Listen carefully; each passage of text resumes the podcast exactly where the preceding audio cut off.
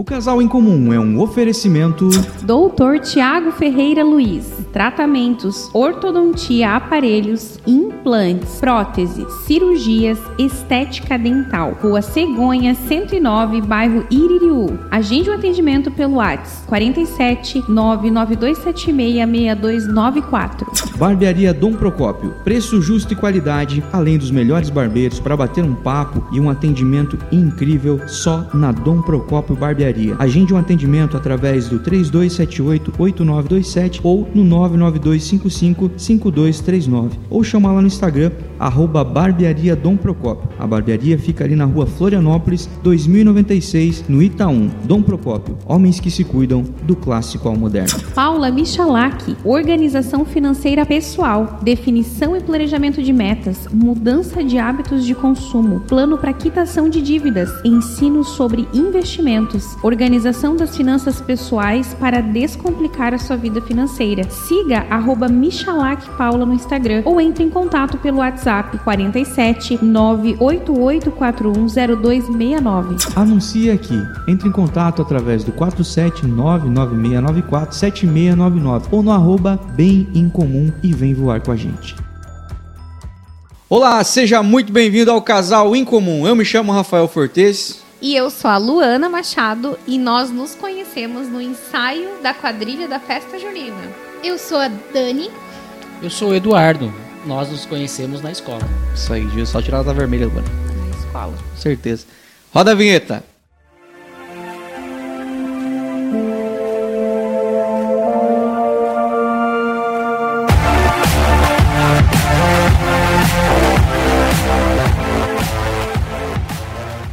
Namoro de escola é interessante, né, amor? É interessante, mais ou menos. Os, Mais ou é a menos. hora que os pais começam a ficar preocupados. Né? Ai, meu E Deus. vão pra escola pra estudar. É.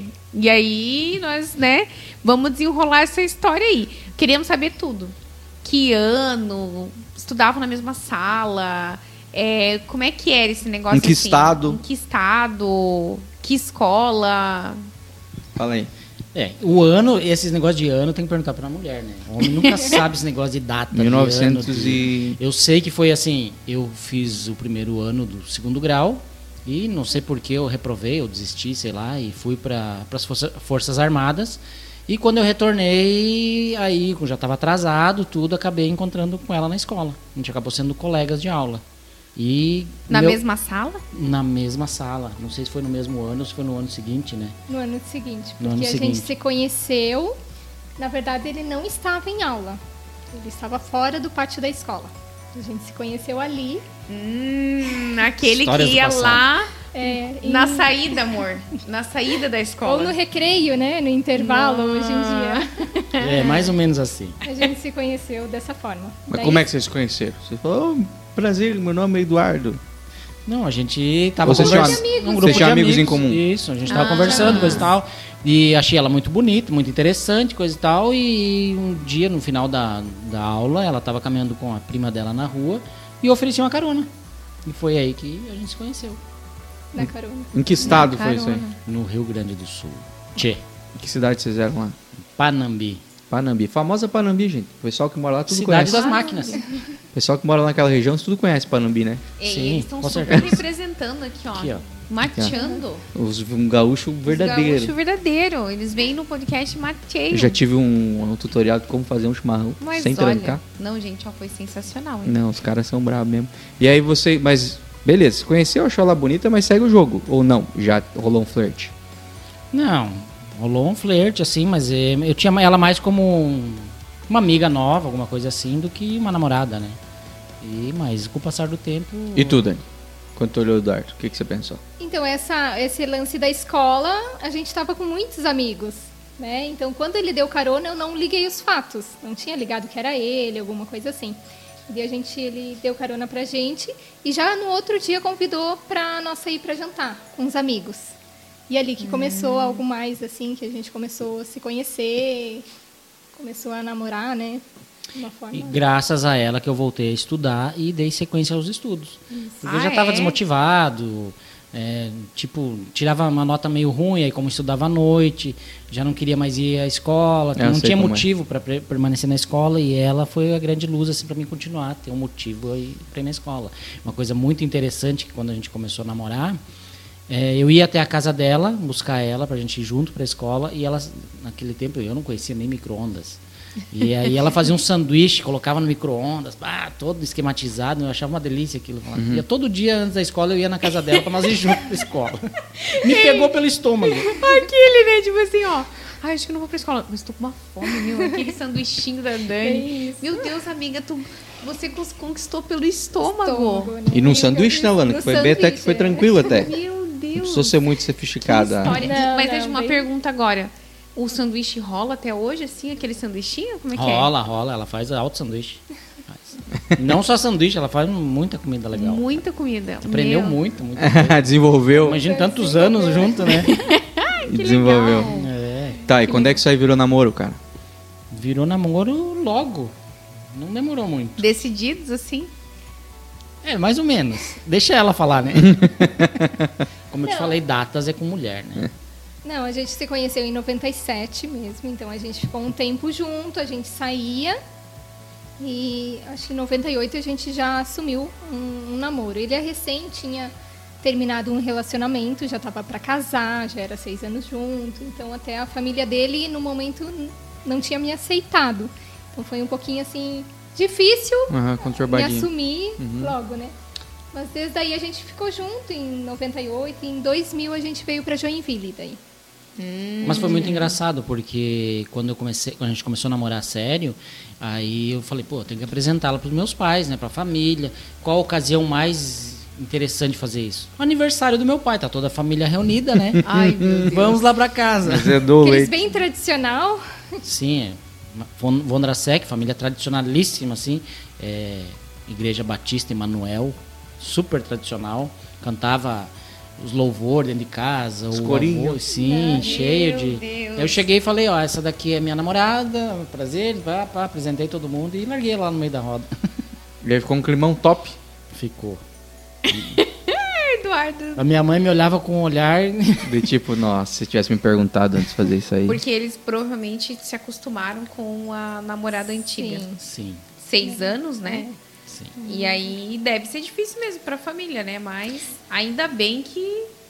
O, o que é mais legal eu ouvi esses dias atrás, até ela não sabe disso ainda. Eu conver, eu- a gente tem um grupo, né, de Whats que é eu e minhas duas irmãs. Eu sou o filho mais novo e tenho as duas irmãs mais velhas. E aí a gente conversando, coisa e tal. Aí minhas irmãs falaram assim: Pois é, é, é, a gente viu aí a situação e daí a gente voltou no tempo porque pensando assim, nossa, quando a Dani chegou na sua vida, a gente ficou todo mundo assim, meio em choque, né? Meu, de onde é que surgiu essa guriazinha? Porque ela é bem mais nova do que eu, né? E hoje a gente vê assim, a bênção que ela foi na sua vida. Porque daí eu falei, reafirmei, eu falei, é, vocês têm razão, porque se não fosse pela Daniela, eu não tinha terminado os estudos, eu não teria conhecido a Cristo. Por mais que eu cresci dentro da igreja, eu não conhecia Cristo. É bem diferente as duas coisas. Bem. Então, E, e é tão interessante assim que quando eu comecei a sair com ele, a, a época eu também não, não tinha Cristo, então era o ficar. E eu falava assim, eu não quero nada de sério. Assim como os meninos podem ficar, eu também posso. Né? Só que foi o único namorado, o único tudo. Então, Meu assim. Deus. Acho que foi Deus preparando mesmo. E eu dizia, não, nem somos namorados. E a gente meio terminava, quando vê tava junto. E, assim, E assim foi um vai. clima assim. aham. Meu Deus. Aí quando a gente legal. veio pra Joinville, que Deus começou a. Por que, que vocês vieram pra trabalhar. Joinville? essa história é bem interessante. Eu trabalhava numa concessionária Honda lá na nossa cidade. E só que eu não, não era nem registrado, eu era aquele vendedor de consórcio, sabe? O cara que palpa toda a obra.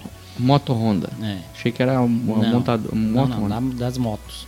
E aí, só que eu comecei a pegar tanta confiança dentro da empresa que daí o gerente começou a deixar a chave para mim abrir a empresa, fechar a empresa. Aí eu já não vendia mais consórcio, já vendia moto direto, comecei a atender na ação de peças, fazer trabalho gerencial. Comecei a inventar feira, final de semana, pegava as motos dos meus amigos e colocava em exposição lá, fazia umas coisas assim diferentes, né? Uhum. E só que eu tava cansando daquilo, porque eu ganhava pouco, né? E fazia muita coisa. Nossa. Aí um dia a Dani chegou pra mim e falou assim: Nossa, você trabalha tanto e ganha a mesma coisa que os outros, né? Por que você não manda seu currículo para outra, outras concessionárias? É verdade, né? No tempo do fax ainda, peguei o livro de concessionárias, peguei meu currículo e comecei a mandar via fax. Mandei para um monte.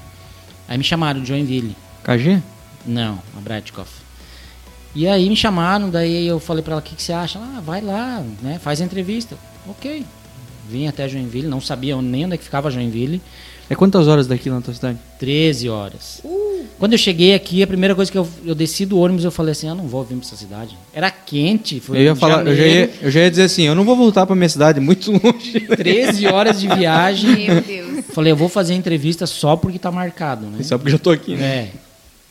Fui lá, fiz a entrevista, aí ele gostou de mim e falou assim: amanhã você pode começar. Eu falei: não, peraí, eu, eu trabalho na minha cidade, preciso pedir demissão. Você nem me perguntou se eu quero trabalhar aqui, né? Ele: ah, então vamos fazer o seguinte: eu vou te dar uma semana para você pensar. Se você voltar, eu entendo que você quer trabalhar, senão eu chamo outro, né? Ok. Saí, mas na minha cabeça eu saí já. Vocês dois, vocês dois estavam só namorando nessa época? Só namorando. Na minha cabeça eu saí já, não, eu não vou voltar pra cá, tá louco? Cidade quente pra caramba, longe. Veio bem no verão, então. Bem no verãozão. Nossa. É, quando a gente, eu cheguei lá, ela falou, não, vai, fica um mês pelo menos, faz uma experiência. Se você gostar, eu vou pra lá também. Se não, você volta embora. Ok. Vim pra cá. Aí, Alana, maturidade que Gostei. você não teve. Maturidade que eu não tive. E aí começou a dar os problemas de família, né? Porque ela era menor de idade. Aí ó. os tios falando, ah, mas como que você vai morar com um cara lá em outra cidade? Se fosse um pouco mais perto, né? É. Uns 400, 600 quilômetros. A minha finada mãe falava, meu filho, mas você vai lá em Joinville, mas é longe, são 13 horas para chegar até lá. E um mês depois eu vim É. morar aqui com Bem ele. daí. certinho. O planejamento da Tu Dani. se tipo, emancipou? vai lá, fica 30 dias. Não. A Luana e se aí, emancipou. qualquer coisa, tu volta. Se emancipou, né, nega? Me emancipei. A Luana, eu- mesma coisa, tipo, em 2010, eu acho, a gente falou que eu- decidimos que ia procurar outro lugar pra morar, uma outra cidade. A gente gosta- então, quantos mil habitantes da cidade de vocês lá? 12. 50, não tem? Não sei se 45 tem mil. 50 mil. Cara, é do nossa tamanho da não tem, Laranjeiras. é. Laranjeiras é. É. entre 45 e 50. Vocês também passavam pela situação, tipo assim, perdeu o emprego, acabou? Tipo, era difícil de arrumar é bem emprego? difícil. Ah, lá bem também era bem A assim. gente passava por Ainda isso mais o lá. primeiro, assim, pra você conseguir um primeiro emprego bom. Parece que Conseguir homem era emprego, pior, trabalho, você conseguir emprego, fácil, que era mas difícil. homem- Tanto que o meu primeiro registro na carteira, cara, foi em Curitiba. Eu já tinha quase 20, 19 para 20 anos. Então, assim, lá no Paraná é difícil registrar. E aí eu decidi, lá no interior, né? Aí a gente decidi ir pra Curitiba. Daí eu falei, ah, tinha um tio da Luana que morava lá, ele falou, ah, venham pra cá e tal, vem o Rafa. Ele já consegue emprego e tal aqui rápido. Aí depois a Luana pode vir também. A Luana falou, não, eu vou junto. Eu não tive, Dani, não tive essa, Um esse equilíbrio. Eu falei, mãe, me emancipa. E aí se jogamos os dois, assim, tipo, com 16 e o Rafa com Tava com 19 para 19 pra 19 20, pra 20, eu anos, acho. né? Ei, eu tenho uma pergunta sobre a vinda pra cá. Vocês lá não moravam juntos? Já tínhamos morado juntos, já tínhamos. Alguns meses, é, alguns meses. Alguns meses, mas pouca coisa. Sim, Pouca sim. coisa. Aí o desafio mesmo, tipo, de morar junto, definitivo, foi a vinda pra cá. Porque daí não tinha, tipo, não tinha parente, não tinha. Tinha nada, né? Tinha vocês Exatamente. dois e vocês dois. Era o virar a chave, né? Deixar de ser criança e se tornar adulto de vez, Sim. né? Tipo, vocês vieram, tipo, com. pra pagar aluguel, todas aquelas coisas de iniciante, assim, tipo, Sim. casamos e agora temos que se virar com os boletos. Tipo isso. Tipo isso. E como que foi isso? Porque assim, né? É, não é só uma mudança de vida, é uma mudança de cidade. De estar longe da família e tudo e ter que encarar um É uma relacionamento. mudança de estado, Luana. De estado, meu Deus. Eu, eu, eu vejo assim, eu sou bem aventureira, assim, não, não sou muito de me acomodar em algumas coisas. E ali a gente terminou o terceirão, concluiu e é onde a gente foi fez o vestibular para a faculdade iniciar. E a gente não queria, não via perspectiva de manter lá. Eu sempre sonhei assim, ah, em trabalhar, estudar em um, né, uma cidade grande. Eu acho que isso foi, ó, vamos lá, vamos tentar. Então, quando ele veio para cá, ah, ele alugou um kitnet até, e a afinada mãe dele veio e mobiliou pra gente. Tudo móveis usados, mas o que deu ali, né? Daí, quando eu vim, já tinha, pelo menos Fogão, Básico. mesa. básico tinha. Então eu já vim, já estava meio preparado e logo também consegui emprego.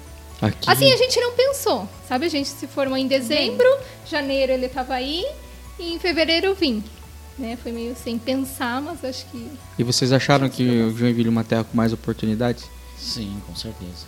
E, e há muitos anos atrás, eh, eu, quando eu cheguei aqui, faz 10 anos já, eu achei isso aqui e falei, cara, não é possível. Tinha mais vaga de emprego do que pessoas para trabalhar, né? Numa época, né, que Tipo, a, o, chegou o, que o carro de som passava na rua. é, o, o trabalhador era, era concorrido. Os caras disputavam um, um funcionário bom, né? Vocês viveram essa época aqui também? sim, sim. Na verdade, hoje a gente, no, no ramo que eu trabalho, eh, tem isso de novo, tá? Eh, todo dia eu recebo no, Com no que WhatsApp você trabalha ali, mesmo? com ferramentas de corte e prosinagem. Na indústria de transformação, né? Vamos Uhum. pegar exemplo, grandes empresas, Tupi, eh, Shoes, esse tipo de, de empresa, né? Então hoje tem um déficit muito grande de mão de obra. Você não encontra mais aquele profissional que faz esse serviço. É bem difícil hoje. Uhum. Bem difícil. É, mas é, é, quando a gente chegou aqui, a gente ficou chocado, assim, porque a gente veio de uma realidade onde, cara, você tinha que se agarrar na oportunidade que tu tinha e, assim, ó, torcer pra tu ter dado sorte. Assim, porque às vezes você conseguir ter entrado no bom emprego lá no interior do Paraná, tipo, cara, você tava sossegado, porque, velho, tu deu sorte. Agora, se tu entrasse num ruim, meu querido, tu ia ter que se agarrar nesse ruim, porque não tem outro. Sim, lá E- na- a nossa realidade é- era essa também. Tanto que, eu- nossa, antes de eu trabalhar lá na, na concessionária, eu já tinha vendido de tudo. Desde enxoval, consórcio, apare- aqueles ah, coleção de revista, ah, jurisprudência, eh, revista de jurisprudência. Cara, o que se imaginar que vinha de venda, eu pegava, ó, tem que fazer alguma coisa, né? Porque é bem difícil, era bem difícil. Mas conseguir. agora tu falou uma coisa que é verdade. Todo o espírito de vender. A pessoa do Paraná ou de cidade pequena, ela tem que se virar vendendo alguma coisa. E eu, eu me lembro que, tipo assim, a gente tem que se reinventar, porque tem que vender. E aí, sempre quando vem alguém do Paraná, eu hoje, né, fazendo o recrutamento para vendas, eu vejo que se é de lá tem uma facilidade para vendas, porque eu me lembro que muito nova, tinha a única coisa que dava para fazer era vender alguma coisa, né? Bem isso mesmo. Você me trouxe uma lembrança agora que é isso, E, tipo, e também acho que é o lance de da pessoa não ter muito desse negócio de não se comunicar, né? Isso aí, ó. Isso aqui é a maior escola que tem, cara. Uma roda de chimarrão, entendeu? Porque você conhece várias pessoas, você aprende a conversar com vários tipos de pessoas e, a- e a respeitar uma conversa, se importar com o que o outro tá falando. E para quem vende, isso é essencial. Relacionamento é tudo. Você também ainda vende, né? Sim, e Hoje mais tira pedido que vende, que eu sei. Antes fosse. Na verdade, assim, eh, eu vejo assim, vendedor, eh, quando começa de novo, assim, você aprende uma lição que é, é dura, mas é bem verdadeira e que você percebe assim, quando você qualquer coisa que você for vender, ah, eu vou vender erva mate, né? Ah, eu tenho 35 tios, 50 primos, nossa, só você começa a fazer as contas e fala, nossa, vou vender pra caramba, né? Aí você descobre que parente não compra de você. Você vai ter que dar a cara a tapa e vender. É os estranhos, meu. É, exatamente. É pros estranhos. Meu, É. quem dera os parentes comprassem. Às vezes os parentes já pagavam as contas já. É Mas verdade. é, os parentes não compram, vai ter que vender pros estranhos. Depois que você fez uma carreira, vendeu para todo mundo que você conhece ou não conhecia, a partir daquele momento conheceu, né? Aí os seus parentes começam a pegar Daí você vira autoridade, você. né? Você vira autoridade. Que é. coisa, né? Devia ser o contrário. É, mas é assim em tudo, cara. Primeiro, é né? assim Mas tudo. enfim. E tu, Dani, o que que tu explorou aqui quando chegou aqui? Qual foi pra que lado você foi? Eu lá eu trabalhava em mercado, no mercadinho de bairro mesmo, estoquista. E aqui eu consegui numa empresa de despachante mesmo. Documentação de veículos. Tu foi trabalhar com assim. burocracia. Isso. Aí logo eu consegui transferir ao vestibular, como eu passei lá na faculdade. Comecei a cursar a faculdade aqui. E quê? logo daí, uns três meses, eu fui para a área de compras. Consegui numa empresa têxtil aqui, área de compras. E ainda consegui, assim, porque eu recebia o- a mensalidade da faculdade era mais cara que meu salário, né, no início. Aí quando eu fui para o ramo de O compras, que, que eu você consegui- estudou? Eu, a, a análise de sistemas, né? Tecnologia da informação. Meu Deus. Você olha pra Dani zero, é isso, né? Zero isso. Mas, nossa. E tu atuou na área da tua Sim. formação por algum tempo, assim? Sim, sim, atuei mais de 13 anos. Mais de 13 anos. Tem como você formatar meu computador antes de você Não, lembrando Não, que ela- interessante, quando eu vim para cá, em 2000, tem uma grande empresa aqui de desenvolvimento de software, né? Sim. Hoje ela... Fala é. das maiores do Brasil, né? E o meu sonho era trabalhar nela. E eu comecei, me Meu formei- também, eu não entendo nada de sistema nem de informática. E eu fiquei seis anos, assim, orando, traba- eh, me formei, fui para uma outra empresa de desenvolvimento. Seis anos depois, já- a gente já teve o primeiro filho, consegui ficar em casa uns dois anos com ele. E eu consegui nessa empresa, né? Que era meu sonho. Quando eu cheguei aqui, a- o meu alvo a alcançar. E no fim eu trabalhei acho que uns quatro anos, não deu quatro anos. Na fusão ali eu pedi para sair. Que era um desejo meu, mas não era algo talvez de Deus para mim, né? Não, e Olha eu então, só. que o meu sonho era trabalhar na Tupi quando eu morava em Curitiba. Eu pegava os catálogos de, de, de peça, de conexão hidráulica, da, e a gente vendia muita coisa para a Tupi aqui. E aí eu vi o mapa da Tupi assim, eu falava, não é possível que tenha uma empresa desse tamanho, cara. Eu quero muito. Não, isso cara tinha um catálogo, cara. Eu falava, olha aqui, tem um catálogo, olha os funcionários aqui, ó. De capacetinho de roupa azul, macacão. Olha que da hora. Daí que eu vi que era uma cidade na beira do mar, assim, eu falei, mano, eu quero trabalhar nesse lugar, minha mãe mora lá. Pra um dia eu vou trabalhar na Tupi. Até eu chegar em Joinville. Quando eu falava, ué, é muito ruim trabalhar, é difícil para entrar trabalhar na Tupi, eles falavam, não, não é muito não, cara. Mas também não é muito bom também, assim. Pra quem vai entrar, né? Não, deve ter um monte de cargo legal dentro da Tupi. Mas pra quem entra na Tupi, tipo assim, chão de fábrica, início é difícil, né? o tal do quebra de canal, o pessoal fala até hoje disso aí, cara. O pessoal fala, nossa. Ô, Dani, e o que que te fez, assim, você queria tanto, e aí, depois de quatro anos, você já não queria mais, tipo... Então, ah, eu pensei assim, ah, não, o meu perfil, gosto, eh, eu queria trabalhar numa empresa familiar, pequena, que nem quando eu trabalhei em compras, era uma empresa têxtil, mas familiar, então era muito gostoso o clima organizacional. E ali eu vi muita competitividade, entendeu? E não, não era meu perfil. Eu disse, não, o trabalho tem que ser prazeroso, tem que né, querer ir trabalhar, fazer com amor, e eu não sentia isso ali. E daí eu Parei, acho que fiquei um mês em casa. Eu consegui numa empresa que tinha um, nem 20 funcionários Nossa. de programação também. Eu disse: não, é aqui. Me senti em casa. Vamos lá, vamos trabalhar. Mas não deu um ano, ela foi comprada por uma multinacional. Então ficou maior a empresa que eu. Meu... Bem pequenininha, tinha Trabalhava. 50 mil funcionários. E- Só que assim, lembrei, o clima organizacional era muito bom.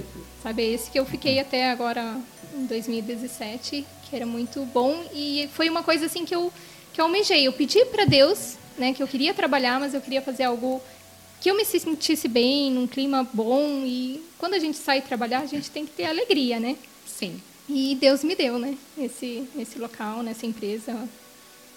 Que foi bem Que tu trabalhou até 2017. Isso, isso mesmo. E tu, Dani, ô, Duda, do que, que, você, que você fez? Foi pra vender moto Nossa, fiz E daí? muita coisa. pra tu chegar onde tu tá hoje? Tu passou por. Não, fiz muita coisa. Mas sempre Vendi, vendas?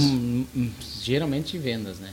Teve Você não foi pra indústria alguma vez, não? Fui, fui Foi? pra indústria, fui pra indústria. Porque é difícil, né? Não passar pela indústria aqui É em porque Joinville. assim...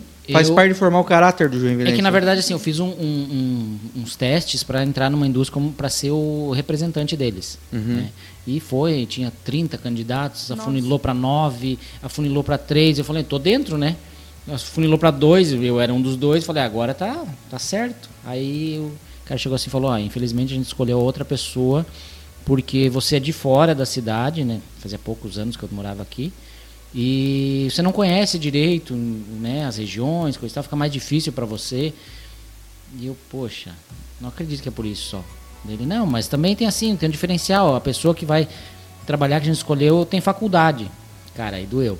Eu falei, então tá, né?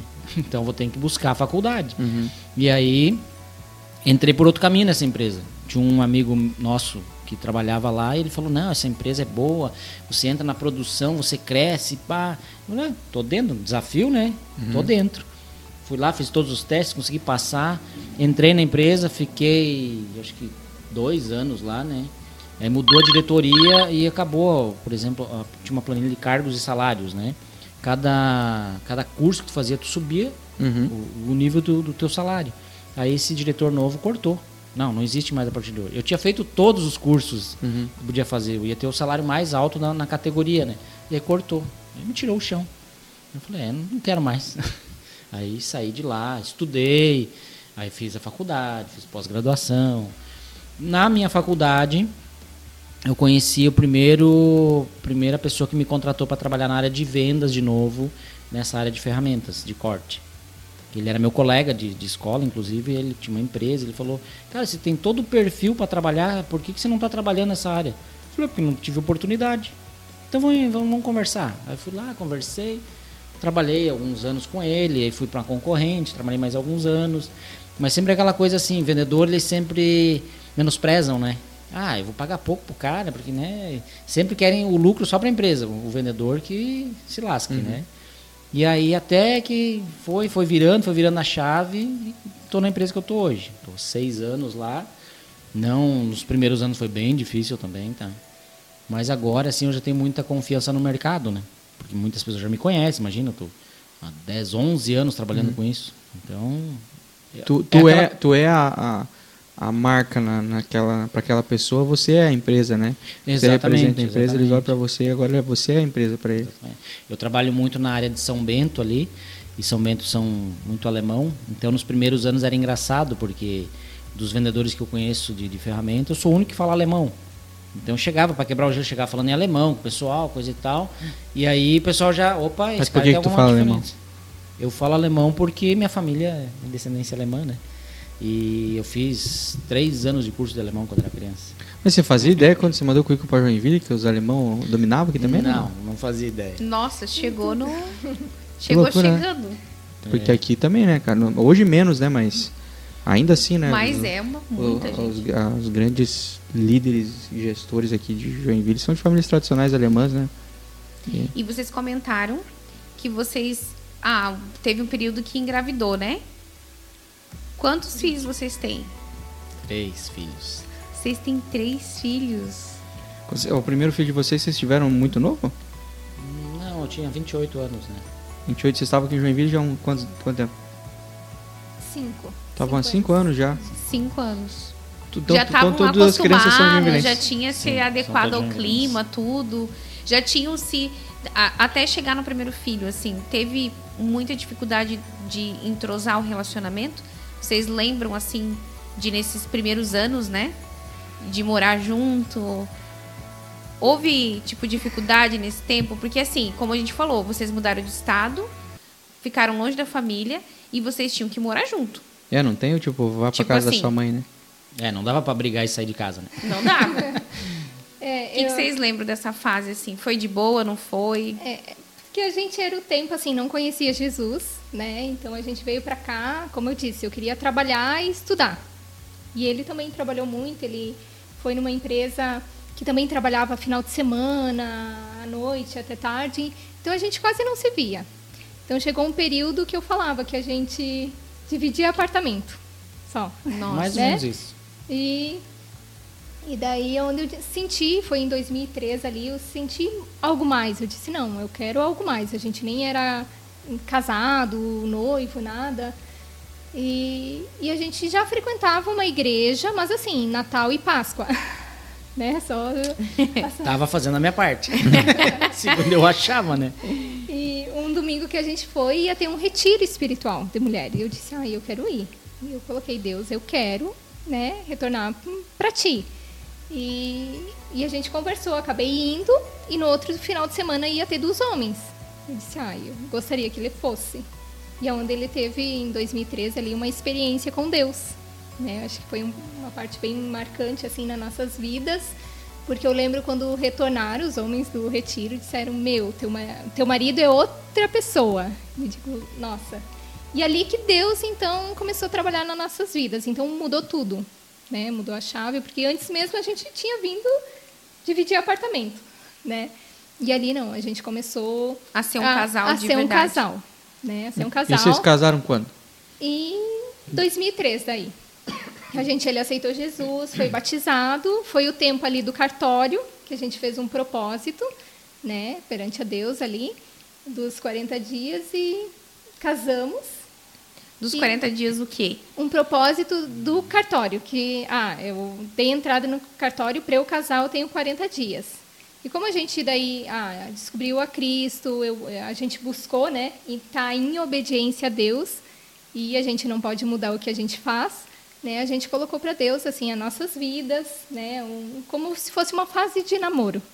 Deu Entendi. esses 40 dias. Uma Uhum. fase de Vocês- namoro que pra Mais gente ou menos assim. não, Posso a fazer gente- uma pergunta? Vocês não Pode. tiveram relação sexual nesse período. Isso. Isso mesmo. Foi a pior Vocês- experiência da minha vida. Não, foi necessário. Foi um propósito. necessário, foi um assim. É propósito. difícil? Foi- É. Porque vocês moravam juntos. Sim. Sim. Nossa, que desafio. Tanto que, assim, é, a gente- quando a gente fez o propósito, a gente conversou com os pastores, tudo. E o pastor falou: vocês têm certeza? Não, a gente tem certeza. A gente. Né, Deus está O falando. pastor muito- falou assim: você tem certeza? Você sabe que não precisa, né? Se- assim, Deus está falando muito forte isso com a gente. A gente precisa desse tempo, né? Precisa ver se é isso realmente, né? Porque, nossa, a gente vai casar, vai ser uma mudança, né? Ou a gente casa, Meu. ou a gente separa, né? E aí a gente fez esses 40 dias e, e, nossa, vou te dizer, que experiência.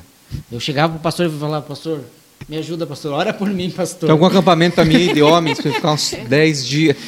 Foi bem difícil, foi bem difícil, porque assim você está acostumado, tem uma, você tem a pessoa do teu lado todo dia, e aí não podia, não podia tocar nela, então, meu, ela saía do banho e falava, meu Deus, eu olhava lá para outro lado, falava, Jesus, me ajuda. E aí a gente fez os 40 dias de propósito ali. Mas foi pra- mesmo para transformar, porque a gente vinha de, um- de uma vida um pouco né, liberal, mais livre, mais, né? Então a Sim. gente queria transformar isso e onde Deus tratou, trabalhou a gente. Só tem um fato, né? Hoje que eu falo, a gente já tem um filho adolescente, a gente já está orientando a questão assim, a importância do namoro se conhecer.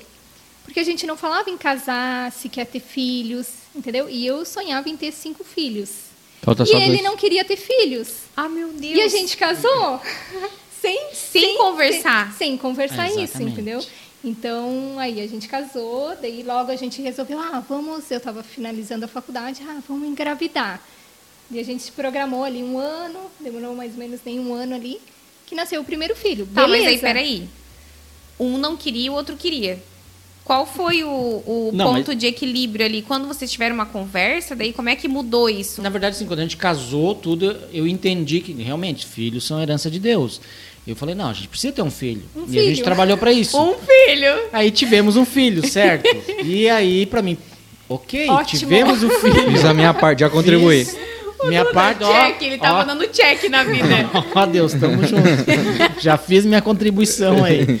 E aí ela começou, não, mas eu quero mais um filho, mas eu quero mais um filho. E eu, não, E tá seis bom. anos depois, né? Né? E seis anos depois. seis E- anos depois, já e- tinha seis aninhos. É, Sim. isso ela começou a falar então com seis anos. Levou Nove. nove para ela me convencer. Até que chegou um dia eu falei, Gente. ok, vamos ter outro filho. e aí foi muito rápido. Nossa. Dois, dois temporão, veio o temporão, né? É, Ele veio, tipo, ela falou num dia assim, me convenceu, no- na outra semana engravidou. Gente, era pra ser naquele momento, então. Aí eu falei, tá, tivemos dois filhos, ok? Dois guri, Ok. dois guris. hein? Deu, dois guri, ó. Tamo abençoado, chega agora, né? Vamos. Aí ela, ah, mas coisa e tal, então faz assim, ó, faz a vasectomia. Ok, então vou fazer minha parte, porque é menos invasivo pra mulher, né? Não, não, não, não judia tanto, né? Ok, vou fazer, mesmo tendo medo tudo da vasectomia, né? Tal da vasectomia, fui lá, fiz, fazia, agendamos aí, descobri que precisava papel do cartório, autorização de juiz, não sei Sim. o que, não sei o que. Nesse meio tempo aí de todos os papéis, que eu achei que já estava, né? Tá tudo tranquilo, já tá encaminhado, né? Ela engravidou. Não, Deus, a gente, Helena, a Helena- foi um, é, um presente de Deus. Presente. Foi para restaurar muitas coisas no nosso casamento. Foi né? antes de fazer, assim, tipo, pouquinho tempo antes. Já, É, quando a Helena crescer, vocês vão falar, Helena, tu quase não vê, Helena. Tanto que. Não, é, ali nós não planejamos, esperamos. Eu atrasei dois dias, acho, o comprimido. Eu tomava muito tempo. E eu sempre atrasava e nunca, né? E foi muito engraçado, porque quando eu fui fazer a cirurgia lá da vasectomia, aí a enfermeira, né, conversando, fazendo os procedimentos, conversando, falou assim, nossa, mas você é tão novo, né? Ela olhava pra mim, você é tão novo, mas e por que você vai fazer vasectomia? Eu falei, não, é porque eu já tenho dois filhos, coisa e tal. Até E então você não esposa- sabia? Não, e minha esposa tá grávida de novo. Ela, vocês vão ter três filhos já. Ela, não, então pode fazer mesmo. Tá bom, né? Foi muito estranho, né? Mas tá bom, vamos pensar assim. A Dani queria ter cinco. Tu não É. queria ter nenhum. Chegamos um meio três, termo. três. Meu, é o equilíbrio. É o equilíbrio, Mas, gente. mas como ela falou, né, a Helena é um presente de Deus, certamente. Que é uma joia porque mesmo, ela, ela é o ponto de equilíbrio lá em casa. Sério, Quando gente. a gente começa assim, porque os meninos têm muito de discutir, briga e não sei o que, se a gente entra nessa onda e daí começa, vamos parar de fazer bagunça, vamos lá, e já se altera um pouco. Ela é a pessoa que vem, abraça, diz eu te amo, sabe? Ai, ela é a sério? apaziguadora. Ela é um anjinho. Ela é a romântica É. da, da casa, sentimental. Que Ô, É legal. expressiva, né? É aquela que. Precisa fazer um parênteses aqui, que são três crianças muito lindas, né? São. Quando eu conheci, né, as crianças, eu lembrei do anjinho da fralda do anjinho. A fralda, sabe que tem aquele anjinho? Ela, eu falei, meu Deus, essas crianças são tipo um anjo. Meu Deus, aí depois vocês vão conferir, né, amor? É, vai estar na, vai tá na capa aí da, Vai tá da, na da capa. thumb. São Ela- lindos demais. Presente de E, Deus. é, e é engraçado, né? Porque o menino, ele sempre se apega à, à mãe, né? Então eu sempre fiquei pensando assim, não, ela tem os filhos, né? Que vão honrar sempre ela.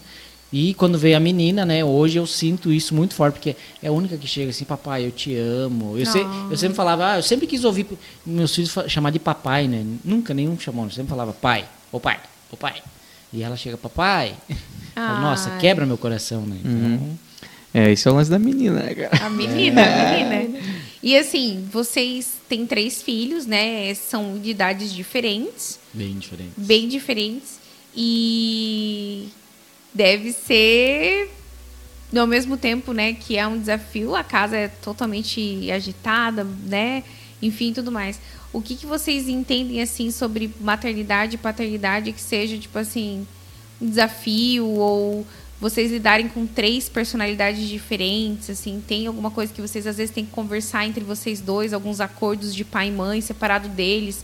Como é que é essa questão para vocês assim? Porque Administrar, são né? Isso. administrar. São três é um adolescente, uma criança e a Helena é um, um baby da casa, né? Então, como que é lidar com três pessoinhas diferentes assim, né? como você falou, assim, é um desafio constante, na verdade, porque toda hora a gente está conversando. Deu, um, deu uma pausa, assim, que as crianças não estão juntas, a gente está conversando, ó, tal coisa, o Gabriel, assim, eu acho que a gente tem que fazer tal coisa.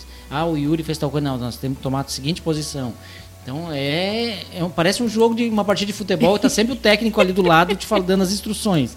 Ele tá sempre trocando uma ideia, porque é bem complexo o negócio. É, e eu vejo assim, eu nunca fui muito da casa, eu sempre fui trabalhar fora, então gostava de viajar. Minha casa nem tinha quadros, né? Aquela de decorar a casa. E, e assim, eu não tinha aquele cuidado de mãe. O Gabriel, então, ficava o dia todo na escola, né? Às vezes quem levava no médico era o Eduardo, ou eu, né, levava. E daí eu comecei a sentir uma necessidade, né, de estar mais presente. Mas eu amava a minha carreira também, né? E, isso- e eu queria focar. E ah, quando veio, nasceu o Yuri, com cinco meses, eu retornei a trabalhar. E, só que ele teve muito quadros de amigdalite, assim, até um ano ele chegou a fazer oito amigdalites. Então eu chegava no trabalho, eu sentava me ligava, ó, teu filho tá com febre. Ah, mãe, vem buscar. E, e se tornou cansativo. E eu comecei, o que, que eu estou fazendo? Que tempo que eu estou perdendo aqui? Né? É uma coisa que eu amo, mas qual que é o propósito mesmo, né?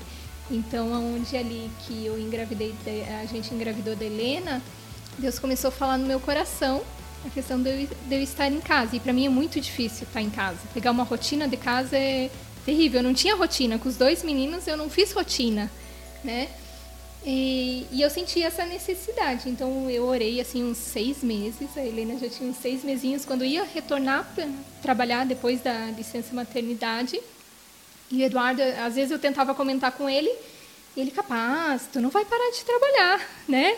Nossa. Tu segue, né? Porque não é só isso, tem também a renda familiar, né? É. Eu imagino, tipo assim, Fazendo conta, meu. são Isso. três filhos e como que, tipo, vão Plano ter que fazer. saúde, a renda, tudo, né? E naquela época, assim, era equilibrado. E teve uma manhã que ele chegou, tá bom. Se é esse teu desejo do coração, vamos orar, vamos ver e vamos fazer. E daí quando eu fui ah, falar com o meu chefe pra gente fazer um acordo, ele disse, ó, a empresa não faz acordo, não tem como. E eu lembro que eu saí chorando e digo, e agora? Eu queria ficar em casa. né? Era um momento assim que Deus colocou no meu coração. E Eduardo chegou pra mim e disse, não, tu vai parar, mesmo sem o acordo, tu vai parar. E ali eu, eu já vi o mover de Deus. E aí, aí que entrou, eu fui aprender a ser mãe. Olha aprender só, depois de três filhos. depois de três filhos que eu fui parar assim, não, realmente, eu quero ter um zelo, quero ter um cuidado. Claro que a gente tinha Mãe um em tempo cuidado, integral. tinha um zelo, mas eu era assim, vai pra escola, as prof que ensinam. E o Gabriel também é muito inteligente que ele eu nunca sentei do lado assim, ah, vamos fazer um trabalho. Foi raras vezes. Ah, estudar Ele é tranquilo prova. também, né? O Gabi? Ele é muito, então ele sempre estudou, sempre teve boas notas. Hoje já o Yuri ele já é mais distraído. já tem um, requer uma atenção, talvez Deus já estava à frente, né? Já conhecia o que vinha pela frente. Então, assim, eu entendo que tudo são fases. A gente precisa sim, às vezes parar, olhar, porque nesse tempo do que o Yuri nasceu, eu comecei a ter muita eu ah, fui diagnosticada com fibromialgia, ah, ansiedade, eu tive depressão, entendeu? Eu Nossa. vivia nos médicos, vivia doída, sabe, aqui, cansada. Eu gostava do que eu fazia, mas não, não era produtiva. né? Eu sentia que não estava sendo leve. Né? Por isso que eu coloquei, Deus, o que, que você quer? Né? E ali, quando eu- a gente decidiu parar de trabalhar, onde né, liberou, Deus honrou e multiplicou o salário dele. Meu Deus, gente. Deus honrou ali, isso? começou a multiplicar ali, que multiplicou. Então, o sustento que vinha, o provento que vinha do meu salário, não, Deus honrou com ele. E Deus começou a transformar. E aí que eu fui estudar um pouquinho mais em ser mãe. Eu acho que a- mãe é um dom, né? A gente, na hora que você pega o seu bebê, você vai saber. O teu instinto vai saber o que faz. Né? Não é ninguém, ah, não existe um manual. Essa da Bíblia. natureza é perfeita É a nisso. natureza, tu tem que seguir o teu instinto, porque o que pode ser bom para uma, para você talvez não dê certo, Uhum. né? Tu vai saber na hora como lidar, o que fazer. E só que eu não tinha esse tempo, esse feeling, né? E eu queria curtir isso. Então assim, como Deus foi trabalhando, né? E a questão assim das crianças, ah, conhecer um pouquinho o temperamento, né? Entender, ah, por que ele age assim? E eu e Eduardo sempre fomos muito autoritários, de certa forma. Então a gente exigia e eu, eu buscava muito a perfeição. Ah, só vou sair com perfeita, né? Tudo perfeito, só vou fazer se é isso. E Deus começou a tratar na minha vida e onde a gente começou a trabalhar nas crianças nisso. Entendeu? Que a gente não, a gente pode sair de casa, deixar a casa bagunçada ou, né? É, essa questão de conhecer um pouquinho mais, ah, porque ela é tão expressiva, porque ele age assim. E a maternidade é um processo, eu entendo que ela passa, é uma fase que vai passar. Mãe, tu é mãe para sempre, né? Mas essa parte da maternidade é uma fase, então tu tem que curtir, tu tem que aproveitar, tu tem que se Essa dedicar. dependência deles, Isso. né? É um momento assim E hoje logo tu fica 100% em casa, Dani, ou 100% com eles. 100% com eles. Mas tu, que a gente bem sabe, né? Você não conseguiu ficar só dona de casa, né? Conta aí o que que tu aprontou nesse tempo em casa. Então, eu, eu, eu- quando eu já parei de trabalhar, eu já queria fazer uma faculdade. Meu Deus, olha só. é, psiquiatria, que eu gosto dessa área, comecei a estudar. E daí eu me envolvi com finanças, bolsa de valores. Deu, ah, vou estudar bolsa de valores. Deu seguindo lá, isso foi em 2019, eu acho. Eu disse, não, mas eu preciso de um dinheiro para aportar, né? Porque eu não vou retirar dele. Eu tenho que fazer alguma coisa. Daí é onde surgiu, assim, em questão de uma semana, surgiu o Aconchego de Mesa, que é uma empresa de roupa de mesa. Né? Que é sua, 100% sua. 100% minha. Jeito quem não trabalho- tinha um quadro na casa, ter uma empresa que De- faz, tipo, decoração, né? decoração pra mesa. É, eu, eu acredito Deus, Dani. que Deus usa, às vezes, né, aquilo, aquilo que a gente tem que ser tratado, que a gente precisa melhorar, né? E eu vejo, assim, que o meu propósito foi mesmo para eu buscar a, a melhorar isso na minha casa e também para abençoar outras pessoas, né? Eu abri com o intuito daquela questão da mesa posta, né? Que foi em alta e foi em novembro de 2019 que eu iniciei. Em março de 2020 iniciou a quarentena. E daí então foi um período que para mim, ali o ano passado eu trabalhei muito, muito mesmo. Porque tava todo mundo em casa. Isso aí. Foi assim. E aí a pessoa queria ter um aconchego isso, de algo mesa novo, é, em assim, casa. isso Meu, mesmo. perfeito, gente. Olha o nome, aconchego de mesa. Isso mesmo. Meu Deus, Foi Dani. assim, né? Fui usado acho por Deus e realmente eu fiz de coração para abençoar. Tu tá aportando na bolsa? Sim. Daí agora, é, depois de um ano, assim, eu disse, ah, não, vou começar... Estou estudando a, a, questão financeira, assim. E a nova eu... Betina ou não? Não, não. Ainda não está nesse nível. é, não. A longo prazo, né? Porque eu não vou ter Aposentadoria, eu quero outros lados. É a longo prazo. A longo prazo. Tem que pensar tô, assim. É, a longo prazo, não, nada de se arriscar assim. É, é, que, é que essa parte aí, é, ela sempre fala, ah, precisa ver tal coisa, fazer cursos. Tem até um casal de amigos nossos que, que, que dão curso sobre isso. Eles até moravam em Joinville, ele era médico, tudo, deixou de ser médico para só dar curso sobre isso. São bem, bem, bem legais. E só que eu não me identifico com essa área. Eu falava, não, vai à frente, vai, eu te apoio, mas eu não consigo me envolver com isso, tá? Não é muita coisa na minha cabeça. Conte com o meu aporte quando for, você é. tiver certeza um dia para aportar, né? É. é. e eu fiz a pós-graduação em finanças, né? Então ah. eu já, já gostava dessa área, assim, que já louco. gosto, né? Que massa. Psiquiatria você parou? Eu amo, eu amo. Psiquiatria é uma coisa engraçada, porque na minha pós também teve a matéria psiquiatria e, e nós dois fechamos com isso. Eu falei, nossa, se eu pudesse fazer psiquiatria, eu faria. Porque desde sempre, eu sempre fui muito de analisar as pessoas. Ah, mas por que, que a pessoa está respondendo assim? Então, quando eu estudei um pouco de psiquiatria, só uma pincelada ali, nossa, me apaixonei. Se apaixonou. E aí, quando ela fez também, ela também gostou muito, assim. É, e a gente às vezes até conversando, que nem a gente, né, hoje ainda falando, ah, a questão do corpo da pessoa, o formato fala um pouquinho da pessoa, sabe? Então a gente gosta dessa área também. Sim. Vocês, não, vocês ele, eles, acham, eles acham que eles ficam analisando, mas eles só são não, lá do não. interior do Paraná e eles são reparadeiro. É, é do Rio Grande do Sul. Do interior ele, do Rio Grande do Sul. É, do, do, Rio Grande do Sul. Reparadeiro. Vocês gostam daquelas séries, por exemplo, eu e o Rafa a gente gosta Light to Me, que, ó, é uma boa Já assistiram ou não? Gente, nós temos três filhos e é? temos uma vida não bem. Não, mas olha, eles já deve, eles já assistiram é, Como Treinar Meu Dragão. Ah, Ai, sim, entendeu? Galinha pintadinha. Essas coisas Ai, eles são. Macha e urso. Cara, a gente conhece tudo. Desenho do Netflix. são... Como é que é aquela aba Kids lá, eles zeraram. Que, quando será que sai a nova, né, nova temporada do. Patrulha Canina, da, da Patrulha... a gente conhece tudo. e aproveitando até que vocês falaram sobre finanças, né? Nós também temos uma indicação bem legal, né, para dar para vocês aí que é, estão assistindo. E é muito legal falar sobre isso, que vocês estudam, que vocês procuram, que é uma coisa que.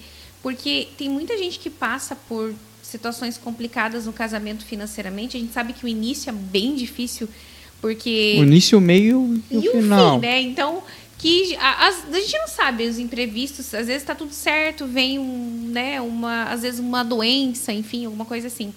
E nós temos uma parceira aqui, gente, que é uma excelente profissional também na área de finanças, né, que é a Paula Michalak. Então a gente vai deixar o arroba dela aqui também para vocês.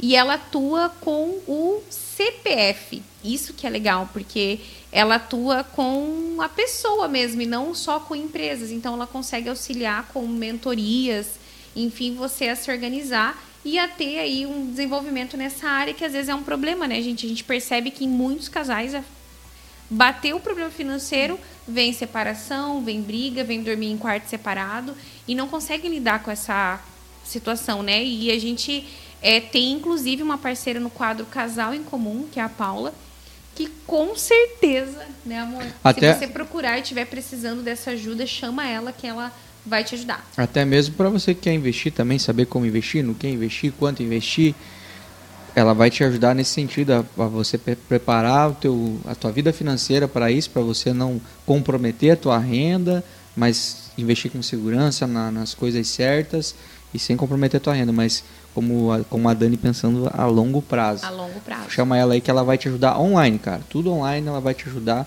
Com certeza você vai sair do, do vermelho aí.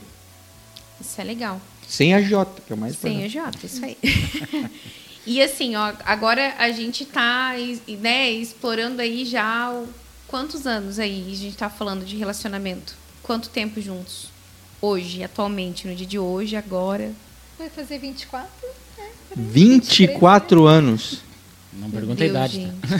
Não, mas só sabemos que vem uma boda, uma boda de prata aí. Uma boda de prata. Aí, estourar um champanhe. É isso aí. Estourar um champanhe. Que legal. Ô, eu tenho uma dúvida que, eu, que me ocorreu, porque é, a, a, tua mãe tá morando aqui? Sim. Você Quando... trouxe sua família embora? Pois então, né? Quando o primeiro filho nasceu, aí ela se aposentou lá e veio pra cá. Veio pra cá Olha. morar, então faz mais de 15 anos que ela está aqui. Ah, cara, Prestou que legal. concurso, hoje é concursada da prefeitura, trabalha colega. muito, Olha, gosta, mas colega tá aqui. de trabalho Minha do meu colega de marido. trabalho. Que legal, E cara. a sua família ficou lá? Sim, minha família ficou toda lá. Só pra tu ter que viajar.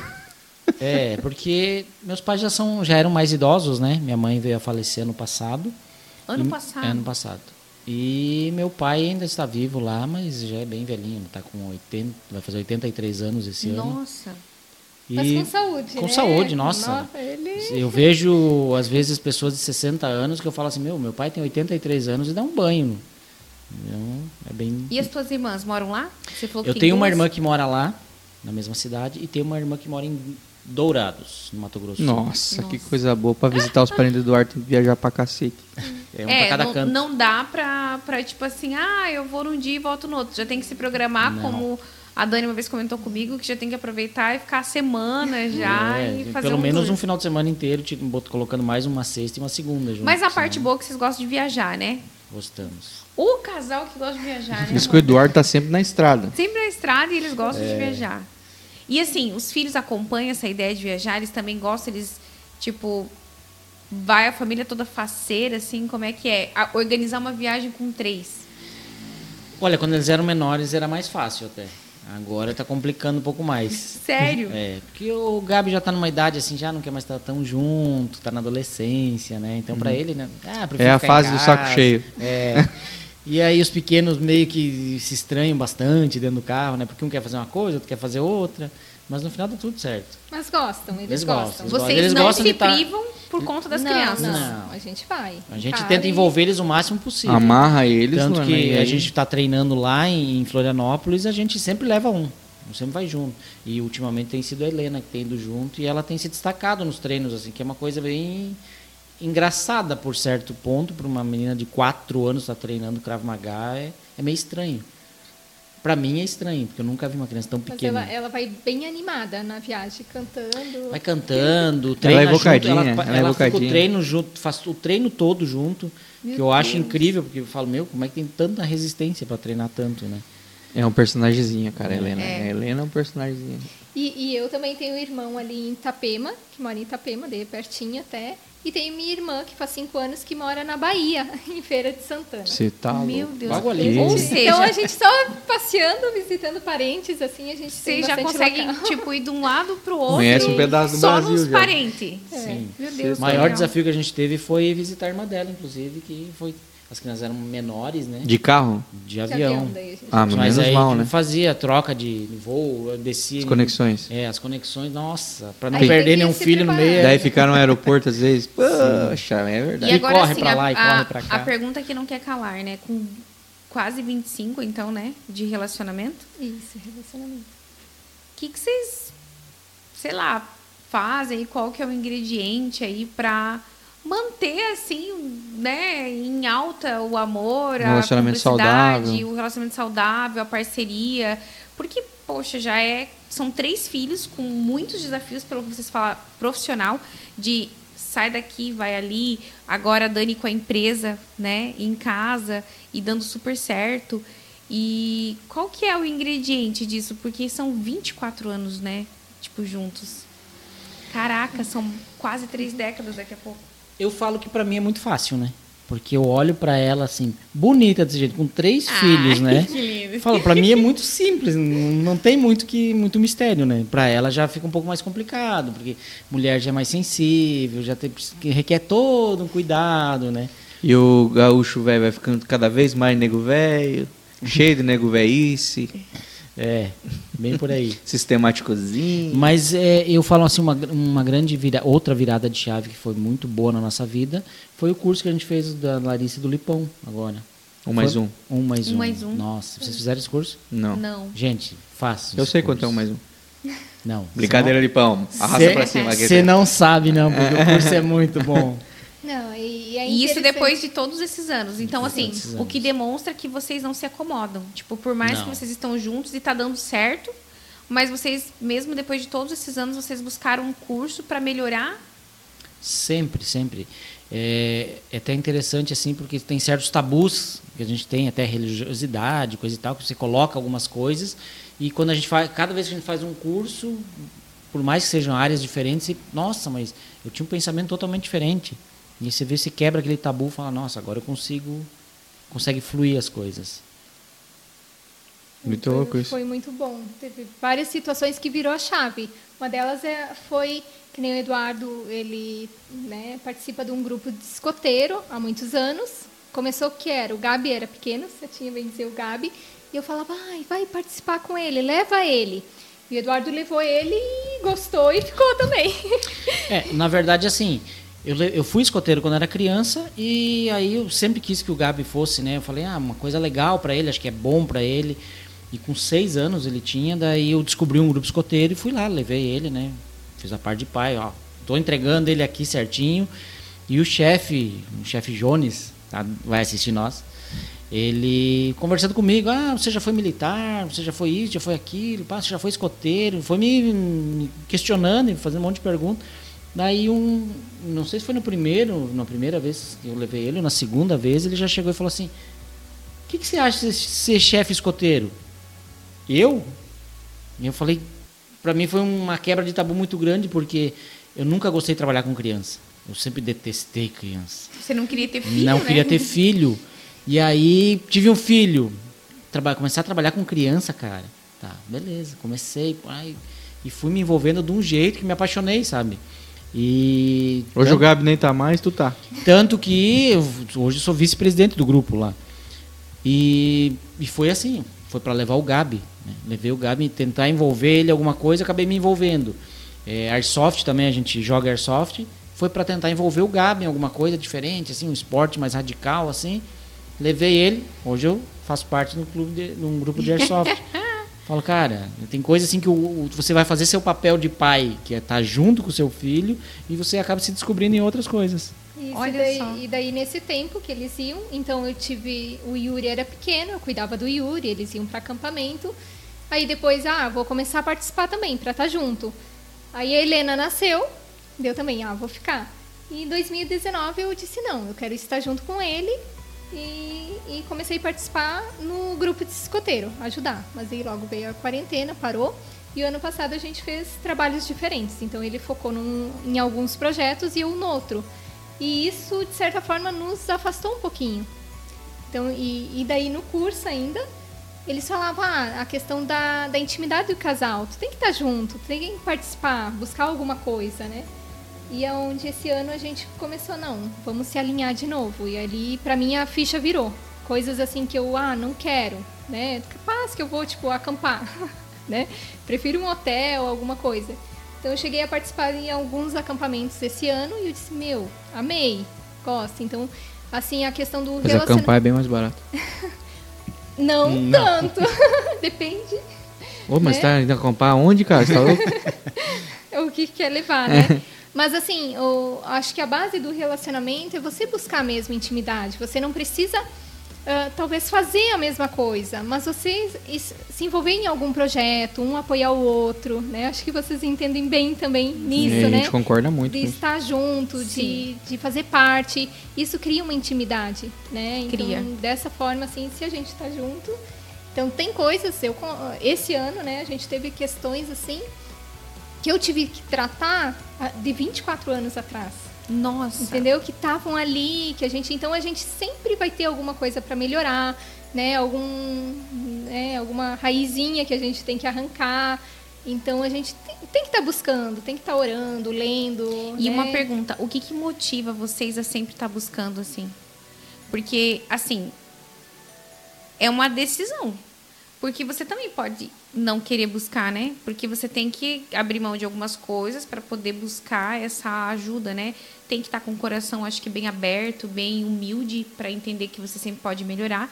Mas o que, que motiva vocês hoje a, tipo assim, não desistir de melhorar e a buscar?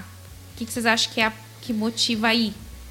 Olha, depois de tantos anos de casado e tanta experiência de vida, assim, a gente começa a ver algumas coisas, assim, que, por exemplo, sabe aquele momento que você tem um dia assim que acontece tudo errado e aí você começa a pensar assim, antigamente eu pensaria assim, poxa, eu tô, levantei com o pé esquerdo, sou azarado mesmo. Hoje eu já penso, peraí, está acontecendo tudo isso daqui, o que, que Deus está querendo me mostrar com isso? Você tem que pegar essa situação, colocar para Deus e dizer, peraí, me mostra o que, que você quer de mim, né? Porque não é normal isso daqui.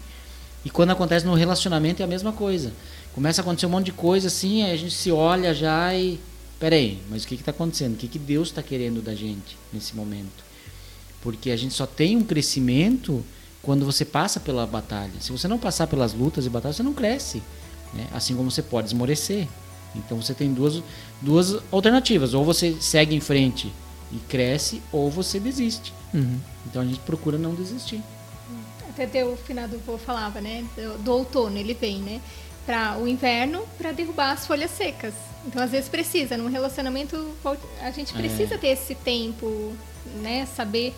E a questão assim, eu, eu penso, acho que tudo que a gente fizer tem que fazer o melhor para Deus. Seja trabalhar, seja em casa, qualquer detalhe, servir, né, servir uma visita, uma pessoa, tem que ser o melhor para Deus. E, e, eu acredito que a gente aqui é só uma passagem, né? Vai vir a vida eterna lá, a gente vai ter alegrias, mas a gente quer também viver um pedacinho, né? Porque Deus é o Deus de tudo, né? Sim. Ele é o nosso Pai, né? Então a gente pode usufruir, pode viver, ter uma vida uh, bem, feliz, né? Vai é, passar por dificuldades, mas vai ter alegria, é. vai ter esperança. E a gente tem né? que viver, cara, uma vida abundante, uma vida Isso plena. Mesmo. Eu acho que isso também faz parte do propósito de Deus para os seus filhos, né? É, por mais que a gente vai passar por dificuldades e tribulações, a gente tem que é, que, que Deus seria isso também que a gente só, traria, deixaria a gente só sofrendo aqui não. A gente vai ter alegrias e nele as alegrias são muito são muito especiais marcantes elas não são passageiras. Elas, elas realmente criam marcas eternas na gente nesses momentos felizes e a gente acaba preferindo viver esses momentos do que momentos passageiros. A gente aprende a valorizar esses momentos, né? É, de estar junto, no caso vocês têm filhos, de estar vocês juntos fazendo algo, ou fazendo algo por eles, para eles também, né? Eu acho que essas pequenas alegrias, elas marcam para a eternidade, assim. E essa que é a diferença da gente tem Cristo, a gente sabe que isso é mais importante que qualquer outra alegria passageira, né? Isso, é, e...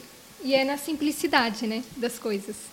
E uma coisa que eu vejo assim que eu tenho que honrar a Daniela é porque ela é muito parceira, né? É, eu, eu, tenho um projeto que eu toco uma sócia e chama FOP, né? Escola Pré-Militar. E a gente vai acampar, faz um monte de, de atividades, assim, final de semana. Na eu, chuva. Na chuva, no frio, no barro, na lama. E o último acampamento, nossa, tava frio pra caramba, deu temperatura negativa. Meu Deus. E não teria necessidade dela estar tá lá se expondo, né? Não Podia mesmo. Tá casa, e ela tava lá comigo, dormiu na barraca lá, quase congelou de frio junto comigo lá, mas estava junto. Então veja assim, essa parceria, nossa, isso faz muita diferença. Muito louco isso. Ah, Eles parecem bem alinhados, né, Luana? São, mas, mas a gente podia testar, é, né? Eu não sei, não. Eu, o que, que nós vamos testar? Eu acho que tá tudo muito bonito. Tipo assim, acho que tá tipo assim, nossa. Só love. Né? Ai, porque, tá né? Não sei o quê. Ai, tá bom com esse casal. O pessoal já tá tipo, ah, tá bom com esse casal. Ai, eu acho que. Vamos ver, gente. Vamos, vamos testar? Ver, vamos ver, não, mas testar. é que na verdade assim, ah, vocês só pegaram até agora a parte boa, né? agora... Mas vocês não perguntaram por que, que a gente tá fazendo Cravo Magá, né? ah, defesa Porque pessoal. Eu entrei na... É. Pode se defender. Em caso, couro come. Gente, nós vamos para um quadro agora que se chama Se Eu Fosse Você.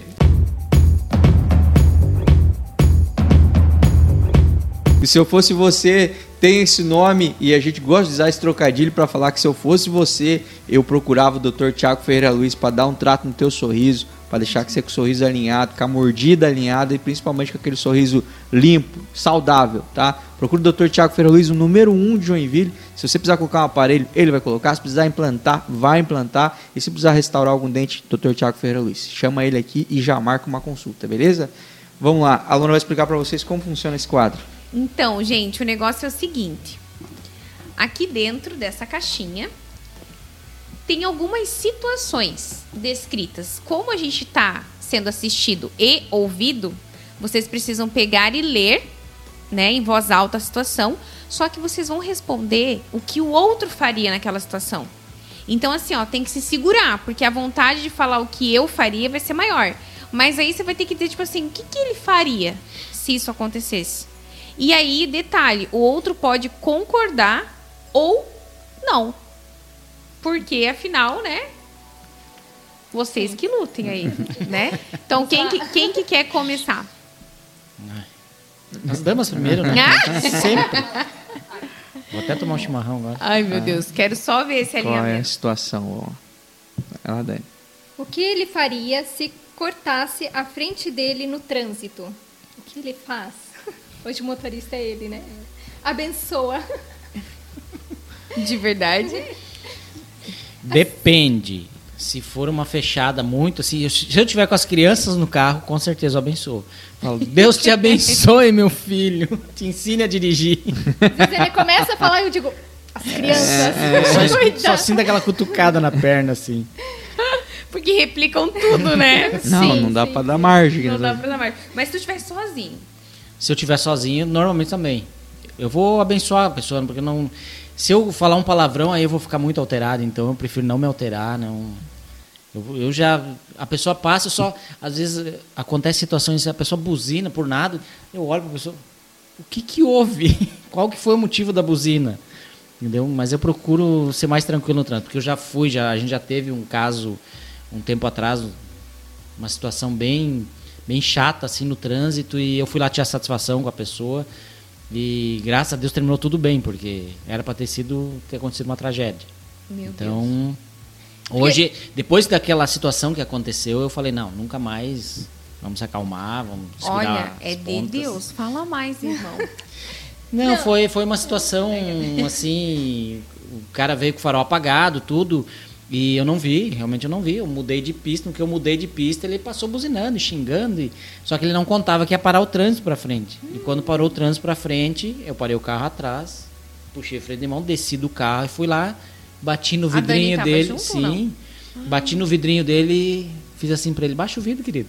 Ele baixou o vidro e falei, por que que você buzinou? Ah, porque você trocou de... Querido, você estava com o farol apagado à noite, estava em alta velocidade, você, eu já vi que a sua placa não é daqui, você está todo errado. E você vem querer arrumar confusão aqui na cidade? Aí ele foi querer descer do carro, eu coloquei a perna na, na porta, não deixei ele descer. Falei, ó, se acalma, entra no carro, ó, vai bem quietinho, esse é um conselho que eu posso te dar, vai bem quietinho embora. Aí ele pegou, ficou dentro do carro, eu voltei, quando eu voltei dentro do carro, eu tremia, né, de nervoso, né? Mas passou, eu falei, não, nunca mais, podia ter acontecido uma tragédia, né? Não, mas o Eduardo é muito prático em tudo. E o trânsito ele é muito bom motorista, né? E só que daí ele fala, ah, tem que ser mulher, ou tem que ser isso. Deu, olha os meninos atrás, olha o exemplo. Sim. Eles soltam, ó, cuidado. É que acontece situações, eu falo, tem que ser joinvilense. É, o trânsito tira do sério, mas Eu vou. dá pra Um dia, se eu. Eu não pretendo fazer isso de novo, né? Descer do carro, ir lá tirar a É, eu falei pra você fala mais porque essa criatura fez exatamente isso. Só que eu pensei que uma coisa boa de chegar e bater no vidro é falar assim: é, se prepare que a multa vai chegar, tá? Sou agente de trânsito e isso não vai passar assim. Só pro cara ficar uns 15 dias esperando a multa chegar, pensando, Não, mas mano, assim- se- pelo que será que vai vir a multa? Aí ele- direção perigosa. Aí ele é mesmo, ele 500. tira uma funcional do... Estou te enquadrando Mas agora. olha, essa pergunta é polêmica, tá? E, e a gente sempre coloca ali porque assim. É geralmente, né, amor? O negócio não é tão passivo. Então, é importante assim, a gente falar sobre isso. Mas quem se irrita no trânsito geralmente dirige bem, tá? É, pega um aí, Eduardo. Se defendendo já. ali. Não, quem, quem que se irrita no trânsito é porque dirige Ei, bem. quer brigar eu e você aqui? Quem, Vamos- quem, quem dirige mal não se irrita porque pensa, ah, eu essa- também faço isso. Essa é bem, Bran. A casa está bagunçada e suja, porém os dois estão cansados. O que ele ou ela deci- decidiria fazer? Conhecendo a Dani. A Dani, ela vai pode dizer, não, vamos deixar para depois. Depois a gente arruma, depois a gente vê. Seria bem ela. É isso? mesmo. Uhum. Um estiver descansar. muito cansada. Mas aí eu sei que ele gosta tudo limpo, arrumado. Vamos lá. tipo, vamos deixar pra depois. Quando vê, já estamos lá, né? Arrumando. Vocês sabem quais são as linguagens do amor de vocês? A gente não consegue. Sim. Sim. Eu tô o quê? Tivinha. Atos de serviço. é? Também, não, mas é mais, eu sou mais presentes e toque físico. Olha só, É. que coisinho. Eu gosto de presente também. E tu, Leandro? Tempo de qualidade. Tempo de qualidade. Então podemos estar junto arrumando a casa, mas aquele tempo bom. É engraçado porque mulher fala assim, né? Não sei se a sua é assim, mas a minha é. é o, o, o- a noite começa de manhã, né? Os bons entendedores entenderão. Fogão a lenha. É, exatamente. E daí ela fala, ah, você tem que vir, coisa e tal, e, e fala isso, e fala aquilo, daí às vezes passa o dia inteiro, você faz uma coisa e ajuda ali, faz. aí chega no final da tarde, você pô, manda pra aquele lugar, né? Porque aconteceu alguma situação, você fala, putz, caguei tudo. mano." Botei tudo a perder. Botei tudo a Plantei o perder. dia inteiro. É, botei tudo a perder. É, é complicado, É meus queridos. É complicado, complicado. Pega outra aí, Dani. Vamos lá. O que será que virá agora? Sim. Os filhos fazem birra no mer- supermercado. O que ele faria? Já aconteceu ou não? Raro. Se foi uma vez, né? Cada um. Não, a Helena nem. Mas, A Helena assim, o pega seu próprio carrinho e faz as autoritário. Ele, ele fala, dá um puxãozinho na orelha e diz: Ó, se aquieta aí, senta, que em casa a gente conversa. E aí isso basta. Sim. É difícil, basta. Eles conhecem o pai que tem. Só preciso olhar pra eles. A Helena não faz birra, não, dona. Ele vai, ela vai com o próprio cartão de crédito no mercado, com seu carrinho, faz suas próprias compras. Ela é muito independente, aquela guriazinha. Pega outra e Ó, estão super alinhadinhos. Não, então. você tá louco. Vamos, não conseguimos bonito. caçar uma treta que quase Tão nós brigamos aqui não conseguimos fazer uma vamos briga. brigar aqui nesse negócio. Vocês combinaram uma noite romântica. Hum, porém, seu parceiro está com dor de cabeça. O que ela faria? Ela ou ele? Não, o que Eu. ela faria? É, O que ela É. faria? Se ela tá com dor de cabeça, ela, ela vai me dizer assim: eu tô com dor de cabeça, vou tomar um remédio, mas aqui um pouquinho eu já tô bem. Se fosse você que tivesse com dor de cabeça e, a e tivesse a noite romântica. Que dor de cabeça? Ei, amor, tá explicado, amor. Eles têm três filhos, Eu vou, né? eu vou falar uma coisa pra vocês, assim, a, a Dani sempre achava incrível um negócio, assim, podia estar, assim, desde Covid, podia estar mal qualquer coisa, pode estar morrendo na cama, assim. Se ela vem, assim, passa a mão em mim, mas é na hora, mano, já tô... Ela, como é que você Curado, fica bom tão curado. rápido? Não, Forte Viron. Alô, grandes marcas de Forte Viron, Dorflex, essas coisas. Tá na hora de divulgar aqui. Esse é o teu momento de brilhar nessa pergunta é, aqui. brilha aí, Podia estar brilha falando de vocês agora. Falei de graça, né? Falou de graça. Nada a ver. Edita e tira. Pega mais um, pegar a última de cada aí. É verdade, né? Pô, essa perguntinha aí agora é um. A Priscila Dornelles, se quiser, agora esse momento também. Esse momento, Priscila Dornelles. O que ele faria se você caísse um tombo na, na frente dele? se eu cair, o que, que ele faria? É, o que É. ele faria? Já ah, aconteceu ou ele não? dá risada, mas vai me ajudar. Vai me ajudar. O que ele faz primeiro? Acho que dá risada. Tira uma palha. Eu com certeza também. Eu ia começar dando risada. Eu ia catar dando risada. Depende do Mas tombo. assim, Se eu uma pergunta, já aconteceu? Assim. Não é estabanada, meu Deus do céu. Glória a Deus pela Não, vida dela. Não sei se eu dar risada, eu me escondo, que eu tenho um pouco de vergonha, vergonha alheia quando cai na minha frente. Fingir que não me conhece. É, passa meu assim, Deus, meu Deus, tá Rafael. bem, moça? Eu capaz dele falar assim: tenha mais cuidado, olha pra onde eu ando. Se alinhe. Se alinhe. Tem direito, a mulher. Cara, a Luana, não, a Luana já caiu já, né? Algumas Já, vezes. várias. Mas ela é muito boa em derrubar as coisas nos lugares, cara. É, a gente vai na van e o Rafa vai, tipo assim, ó. Vai cercando. Ela falou, vamos lá ver uns copos, umas taças. Eu falo, não precisa. O Rafael, ele sai precisando de uma massagem, porque ele fica Tensão, tenso. assim. A bolsa ele dela fala, fala. assim, ó, eu nós pego a bolsa dela e eu temos carrego. dinheiro pra senão é pagar um o giro. estrago. E eu já fiz, eu já Nossa. derrubei uma grade inteirinha no condo de long neck, sabe? Aí o Rafael falou bem assim, meu Deus, eu não posso descuidar de você, Luana. Não, gente e nem aí eu bebe falei ainda, bem você vê o que a gente daí fazendo veio, eu falei, meu Deus, agora a gente vai ter que pagar, né? Aí o moço veio tão querido, né? Eu falei assim, ai, moço meu, me desculpa, eu não vi. Daí ele falou assim, não, não tem problema, não se preocupe. Eu falei assim, meu Deus, dessa eu passei. Daí, enfim, né? Mas eu tenho medão mesmo. Pega, pega a última aí, Duda. Que medo. Tem lá. Essa vai dar boa, essa vai dar boa. É o tamanho do texto. Seu filho ganha uma advertência na escola porque foi desobediente. Qual atitude seu parceiro tomaria? A Daniela ia sentar. Primeiro ela ia conversar comigo. Né? O que, que nós vamos fazer? Tem que conversar com ele. E aí a, a gente ia conversar. Ela ia conversar com ele assim. Tá, já aconteceu ou não? Hum, Já, algumas vezes assim. aconteceu uma vez, né, no Sesc. Com qual? né? É, Com, Deles. com o Gabi. Com o Gabi. Gabi Mas foi uma coisa bem. Que nem foi Leve, assim. é. Não, E foi eu já vou conversar com ele dizendo, ó, pega leve, eu conheço ele, É. vamos entender. A mãe é advogada, né? Ela já vem, não, aconteceu tal coisa, mas... Não deve ter sido bem assim, não deve ter sido bem É. assim. Entendeu o porquê. E foi realmente foi um mal entendido, tudo. É, eu, assim, olhando, olhando para os gurizinhos lá, eu acho eles bem sossegadinhos, não Nossa. consigo imaginar. Aquele dia que a gente foi lá tomar café, meu Deus. Sentar. sentar A Helena na mesmo é uma princesinha. O Yuri, o, Yuri, o Yuri realmente ele é mais agitado com os dois, né? É, Ele é- ele é tipo a agitação dele é dos três juntos. Dos Num três só, juntos. concentrado Mas num é- só. é- ele é muito, eu já falo empreendedor. Mãe, esse bolo tá ótimo, vamos fazer para vender. Só que, Ah, pô, meu Deus! Mãe, só que ele é fazer- muito educado, ele- cara, Ele, assim. ele é bem, o problema é quando a criança é visão- agitada e mal Ele educada. aí quer não dá. vender. É, ele Viu? tem uma visão assim, além do alcance, assim, ele bem. Cada um tem a sua personalidade, E é muito o louco. seu jeito. Os três são né? joinvilenses, criados pelo mesmo pai e pela Sim. mesma mãe dentro do mesmo apartamento. Então, Ah, É, não tem. E, cada, e a Helena tem todo um jeitinho, não sei se é isso mesmo, mas parece amiga que nem artista. da Luana. É, ela é muito expressiva Artista. e decidida. Ela põe as roupas dela, ela escolhe, não tem. E faz balé. E, Ela nossa, fala, né? Sempre que ela fala, é bailarina. né? É. Ela fala, eu vou ser.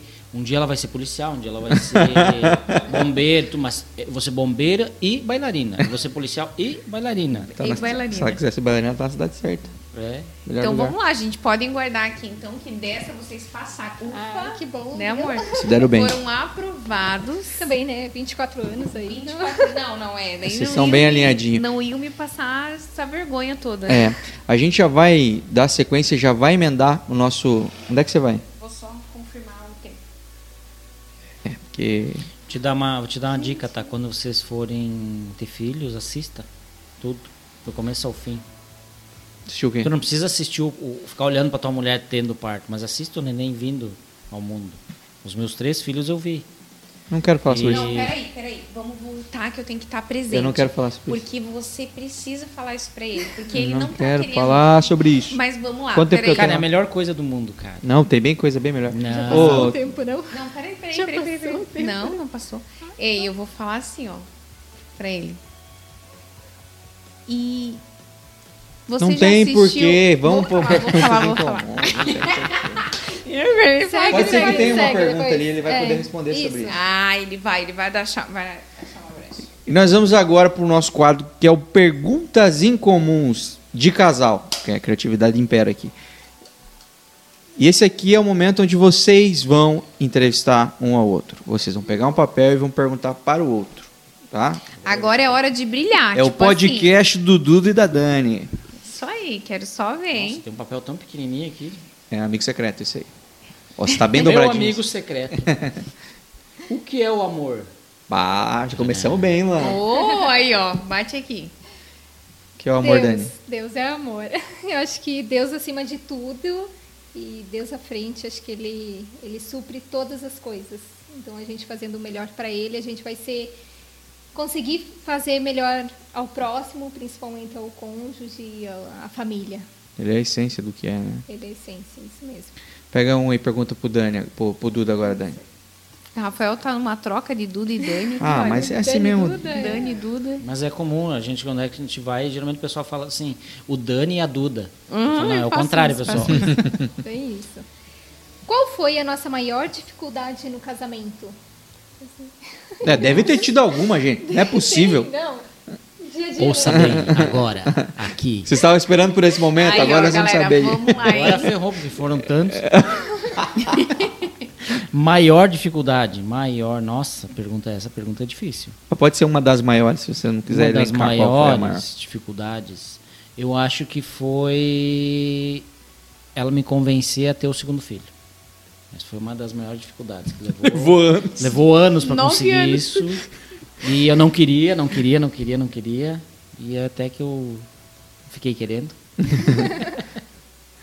Essa foi uma das maiores dificuldades no nosso casamento. assim. Nossa, eu posso Foi. imaginar. Tanto que, depois do segundo filho, aí quando ela engravidou da Helena, que ela foi me contar, ela ainda trabalhava fora, ela me chamou para almoçar com ela, precisava, precisava conversar. E eu, nossa, cara, Mulher só tem um motivo porque precisa conversar. Dois, aliás, né? Ou tá grávida, ou que é o divórcio, né? A gente sentou no, no, no, Nossa, que no perigo. restaurante, coisa tava Isso aí eu almoçando. não e sabia não, hein? Tenso, né? Dela, ah, preciso te contar uma coisa. Eu, ah, meu Deus. E eu já tinha ido no médico, feito exame, e ele fez ultrassom já, daí já era pelo menos um, né? Eu sabia que era um. Aí que eu fui falar pra ele. Ela vem me falar, eu tô grávida. E eu, eu fiquei, só, só, só fiquei esperando o que, que ela ia falar depois disso, né? Você não tem nada para falar? eu falei, que maravilha! Foi assim uma reação que eu não esperava. Eu, eu também, medo é que de você- falar Ela- ele. Dani foi com medo. Sim, ela achou que eu ia ficar, né? E eu já saí contando para todo mundo. É, nós tínhamos um grupo de amigos, ele chegou lá já. Pessoal, tem uma novidade para falar. A saideira. E, Ficou e todo eu mundo- toda ali, né? Sem contar pra ninguém.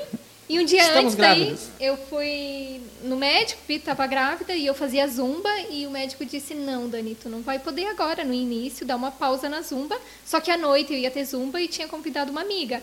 E eu lembro até hoje que ela comenta assim que eu fui fazer mal e mal pulava, mas não queria nem contar pra ela, né? Foi uma coisa assim que eu que eu fiquei com medo, receio. A saideirinha. A Helena é a saideira. Saideira, é. Ô Dani, é, você lembra qual foi o momento mais. Você acha que foi esse ou você lembra de algum que foi, foi tenso, foi barra? Ou Eu de mais acho que algum, né? o, o início do nosso relacionamento ali no quando a gente decidiu ou agora a gente toma jeito ou a gente separa. E a gente já vinha de um relacionamento, a gente não teve uma fase de namoro, não teve aquela sabedoria, né? Uhum. Que a gente hoje né, já conhece. Então a gente passou por muitas coisas mesmo, como eu falava, dividia apartamento e então acho que foi, foi difícil ali. Uhum. Que era um... E a gente terminava, voltava. Só que a gente, em todas as brigas desses anos, a gente nunca foi de dormir um no sofá, nunca. Isso foi uma coisa Graças a Deus que caso nossa. só foi uma desgraça. Nunca, assim, mas a gente já dormia abrigado, ficava uma semana sem se Uhum. falar, alguma coisa assim, já, já ocorreu.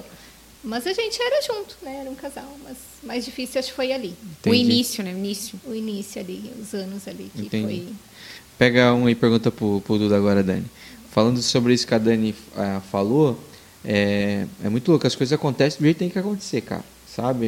É, às vezes não é tão organizado quanto as pessoas. Às vezes os pais, eh, provavelmente, da gente projetam que ah, meu filho vai namorar, ele vai noivar, vão preparar um casamento, vão estar formados na sua profissão, papapá.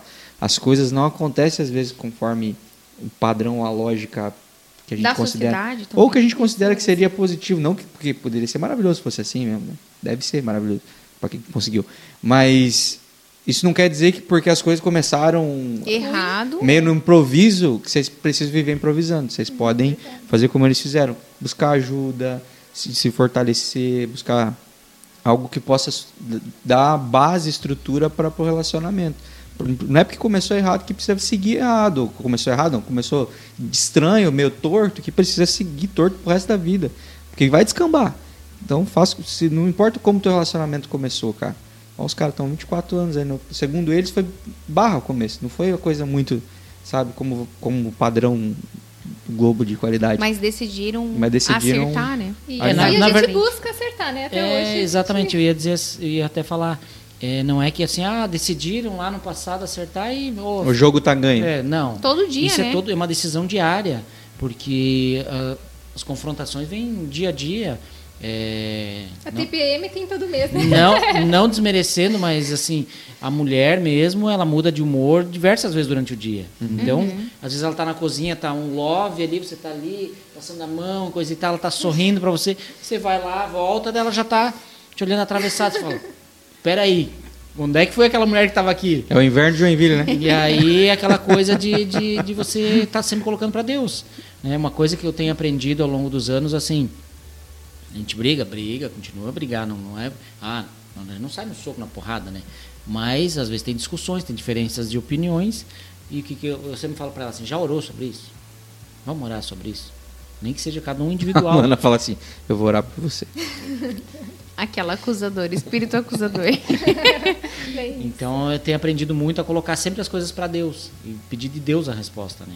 Não, não querer fazer pela própria força. Uhum. Muitas situações na Pela vida acon- paixão, né? acontecem coisas assim, daí você fica, "Pô, mas por que está acontecendo isso?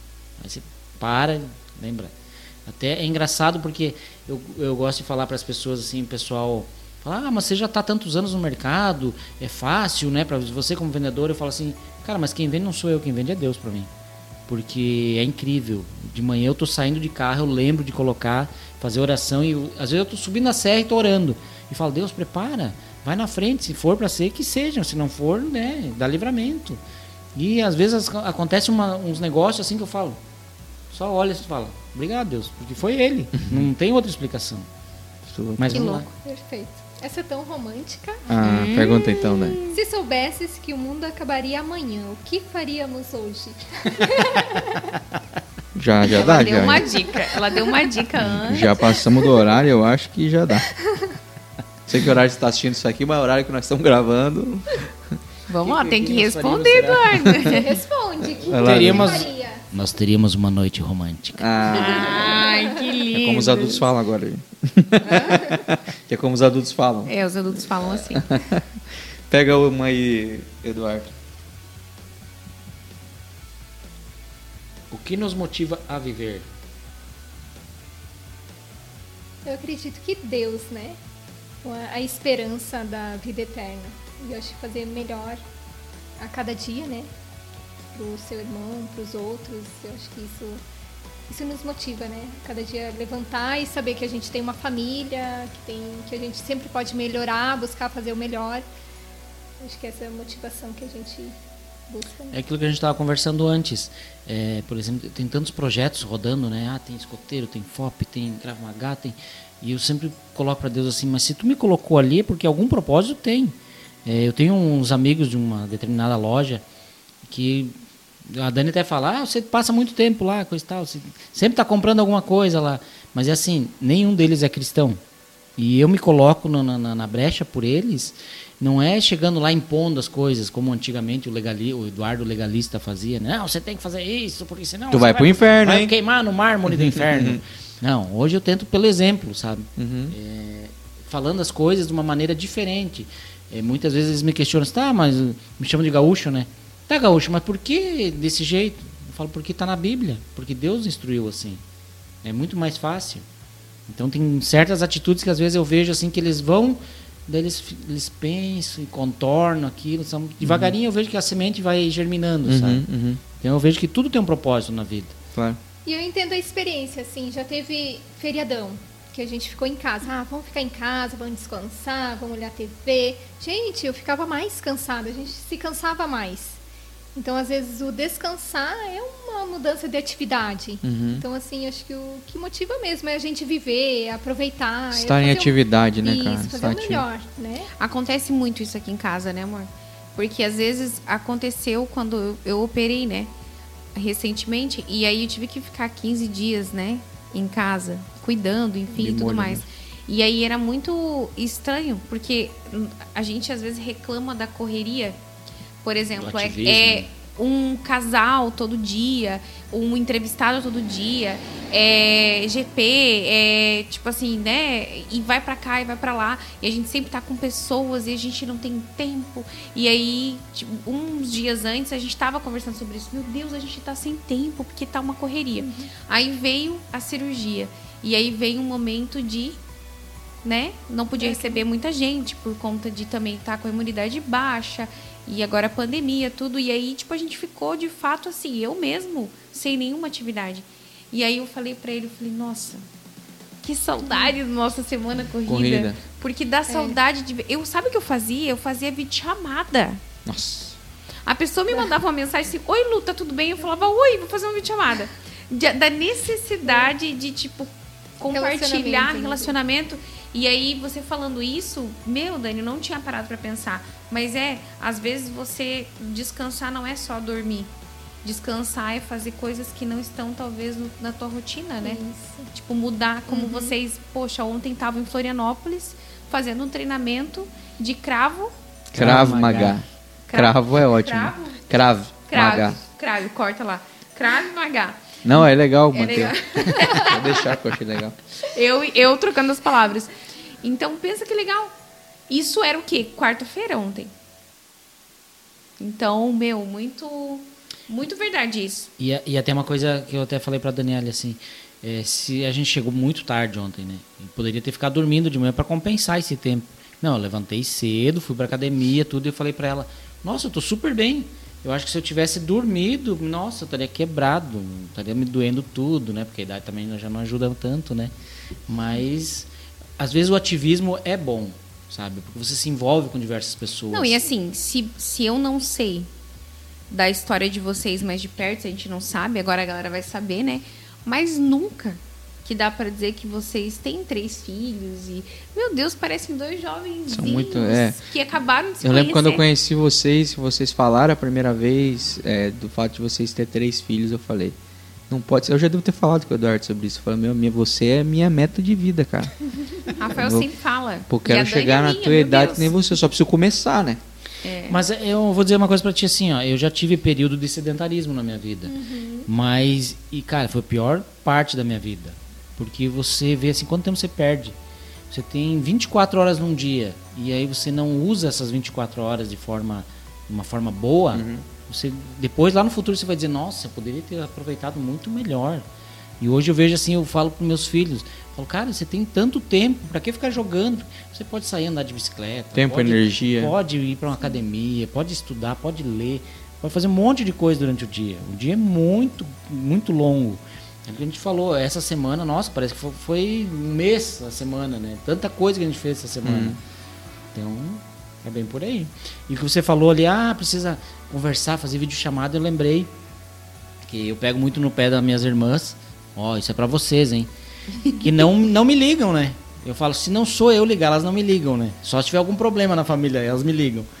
Mas eu tenho muito essa necessidade. Depois que eu perdi minha mãe, eu percebi que as pessoas, de uma hora para outra, elas podem não estar mais aqui. Uhum. E eu tenho essa necessidade, pego e ligo para minhas irmãs, pego e ligo para meu pai. E vou.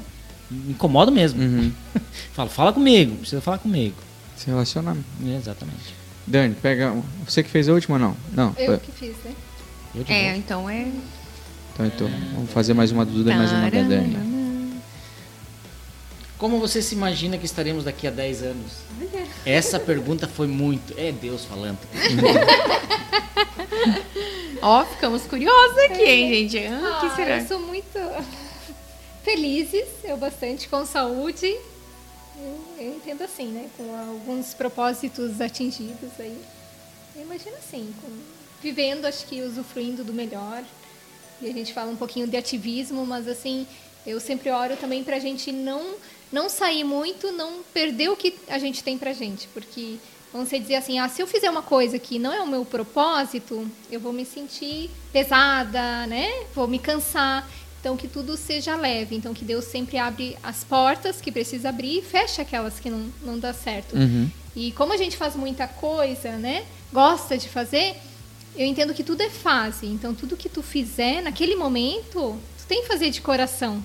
Né? Tu tem que fazer o seu melhor. Então, hoje a gente pode estar tá, fazendo um treino, amanhã a gente pode estar envolvido em alguma coisa. Mas então, você ir ao máximo a cada fase. Então, daqui a 10 anos, eu quero poder ter sabedoria, nunca sair dos caminhos do Senhor e sempre fazer o propósito que Ele tem para minha vida, né? Então, estar com saúde, alegre, já vou ter nora, já oro por nora, assim, desde que o Gabi nasceu, eu oro pela minha nora. Vai ter, isso. É, só só abrindo um sonhei- adendo aí, ó, Gabi. É só Nora, tá? Neto ainda não, tá? Pelo amor de Deus. Ah, mas eu já sonhei com meus netos, eu quero muito netos. Olha só, já que você não teve cinco filhos, É, Eu então. vou ter muitos netos.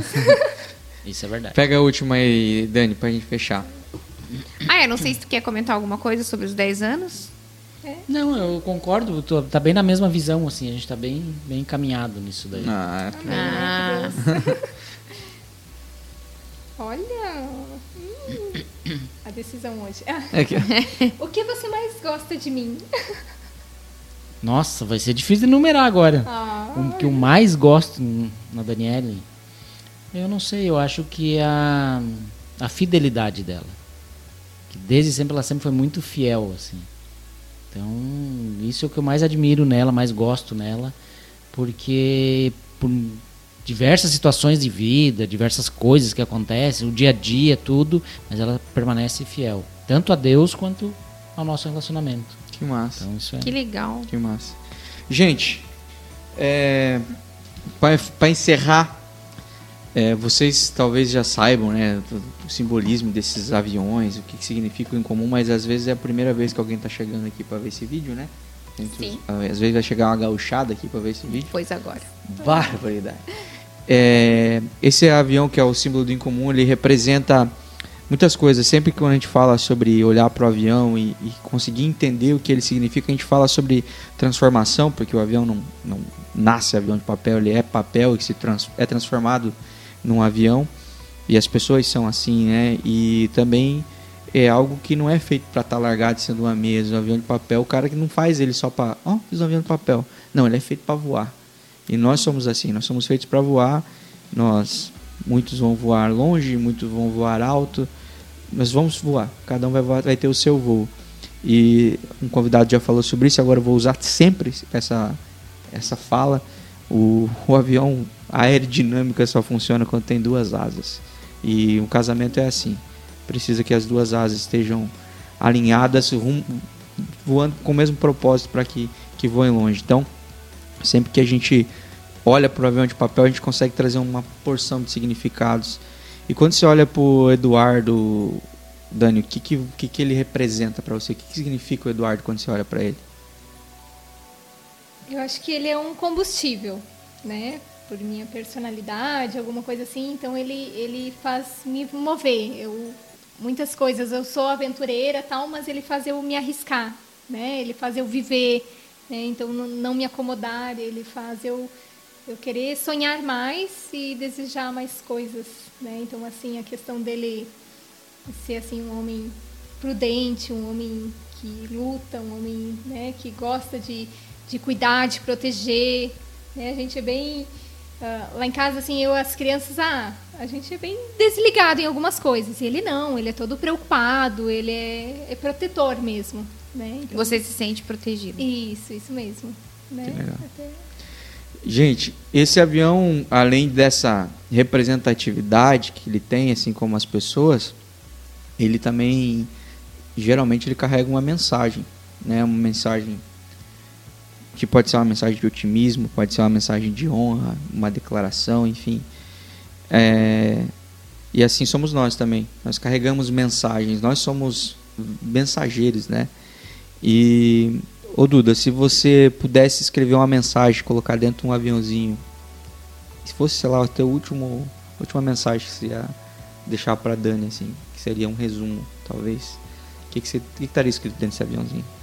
Uma mensagem de Qualquer coisa, cara. Qualquer Imagina coisa. que você tá tendo. Você sabe que você está escrevendo a última mensagem que você vai deixar para Dani. O que estaria escrito, né? Estaria escrito. Não esquece que eu amo você. Uau! Porque esse é um avião pequeno. e uma letra grande, talvez. e de fato, esse avião tem uma mensagem aqui dentro. E só que essa mensagem está incompleta. Eu gostaria que vocês abrissem, lessem e completassem. E completassem. Pode, pode ser juntos, pode ser os dois Pode ser um só. Dê um, conselho, dê um conselho para outros casais. Qual que é o conselho, Eduardo? conselho que nós daríamos para outros casais é primeiro colocar Deus em primeiro lugar na, na vida de vocês. É, coloquem Deus no centro e já diz na Bíblia, né, o cordão de três dobras é mais difícil de se quebrar, porque se for só o casal, cara, não vai dar certo. Vai chegar uma hora que vocês vão quebrar o pau e aí já viu. É isso, Dani? Isso mesmo. Gente, eu acho que não tem mais nada que nós possamos acrescentar. Não. É um casal com muitas experiências, muitas mesmo, como vocês puderam ver aí, já passaram por muita coisa e eu tenho certeza que muita coisa não foi dita aqui. Mas a gente dizer para vocês que para nós é uma honra ser amigo de vocês, receber vocês aqui, poder colocar isso no microfone, a história de vocês aqui, para que mais pessoas conheçam, se inspirem tudo que vocês falaram aqui, tudo que vocês compartilharam, todo testemunho, pode ter certeza que vai impactar a vida de alguém, porque já impacta a nossa de alguma forma. Então, muito obrigado, tá? Por esse tempo, por esse espaço. E continue sendo luz, né, gente? Nossa, você atravessou ele bem atravessado. Ah, é? Então. Não, pode falar. Né? É, e continue sendo luz, né? Então, assim, é, a gente tem a graça, né, de conviver semanalmente com vocês. Então, a gente sabe que é diferente. Quando a gente chega perto, a gente conversa, a gente sente algo diferente, né? Então, como vocês falaram que são cheios de propósito e, e estão em vários lugares, né? Que tenho certeza que vão transformar aí ainda muito. Amém. O prazer foi nosso estar aqui com vocês, pode ter certeza. Uma coisa que até não foi dita aqui, mas que, que eu vejo assim é muito real na nossa vida, principalmente para mim, porque mulher ainda tem aquele conversa com alguém, coisa e tal, ainda consegue enganar, né? Mas eu sou muito autêntico, cara. Se eu não gosto de uma pessoa, eu não gosto da pessoa. Se eu gosto, eu gosto mesmo. Eu enfio de cabeça, converso com a pessoa, quero saber da vida dela. Então, assim, vocês são um casal muito especial pra gente. A gente gosta hum. muito de vocês. Vê muito futuro para vocês aí. Eu acho que tem, Deus tem muitas coisas para vocês ainda. Amém. Amém, cara. Amém. Dani, muito obrigado, tá? Não, a gente que agradece mesmo, gratidão imensa, né? Honrados pelo convite, por estar aqui. Foi um tempo muito bom mesmo. Show de bola. Em breve o Duda vai voltar aqui, que nós vamos falar bastante sobre as paradas que o Eduardo está envolvido aí, sobre tudo, tudo, discotismo, FOP, os projetos que virão, que eu sei que estão vindo projetos novos por aí. Tirar todas as dúvidas desse mundão. Tiro, nós vamos falar de tudo, mas em breve vocês vão ver o Eduardo aqui contando um pouco aí, mas vamos esperar as coisas caminharem aí para esse final de ano aí, que em breve vocês vão ver ele no em comum também batendo papo com a gente. Obrigado para você que assistiu Obrigada, até aqui. Gente. Você que está assistindo isso aqui no YouTube ouvindo no Spotify, clica em compartilhar e compartilha esse vídeo no teu Facebook, no teu Instagram, no teu WhatsApp, manda para a galera aí. Tenho certeza que vai chegar em alguém e vai ser importante esse vídeo aqui para essa pessoa. É isso, Omar? É isso aí. Deixe seu like e nos vemos na semana que vem. Valeu, tchau, tchau. O Casal em Comum é um oferecimento. Doutor Tiago Ferreira Luiz. Tratamentos, ortodontia, aparelhos, implantes, próteses, cirurgias, estética dental. Rua Cegonha, 109, bairro Iririú. Agende o um atendimento pelo WhatsApp 47 99276 6294. Barbearia Dom Procópio. Preço justo e qualidade, além dos melhores barbeiros para bater um papo e um atendimento incrível só na Dom Procópio Barbearia barbearia. Agende um atendimento através do 3278-8927 ou no 99255-5239 ou chama lá no Instagram, arroba barbearia Dom Procópio. A barbearia fica ali na rua Florianópolis, 2096, no Itaú. Dom Procópio, homens que se cuidam do clássico ao moderno. Paula Michalak, organização financeira pessoal, definição e planejamento de metas, mudança de hábitos de consumo, plano para quitação de dívidas, ensino sobre investimentos, organização das finanças pessoais para descomplicar a sua vida financeira. Siga arroba Michalak Paula no Instagram ou entre em contato pelo WhatsApp 47 988410269. Anuncie aqui. Entre em contato através do 47996947699 ou no arroba Bem em Comum e vem voar com a gente.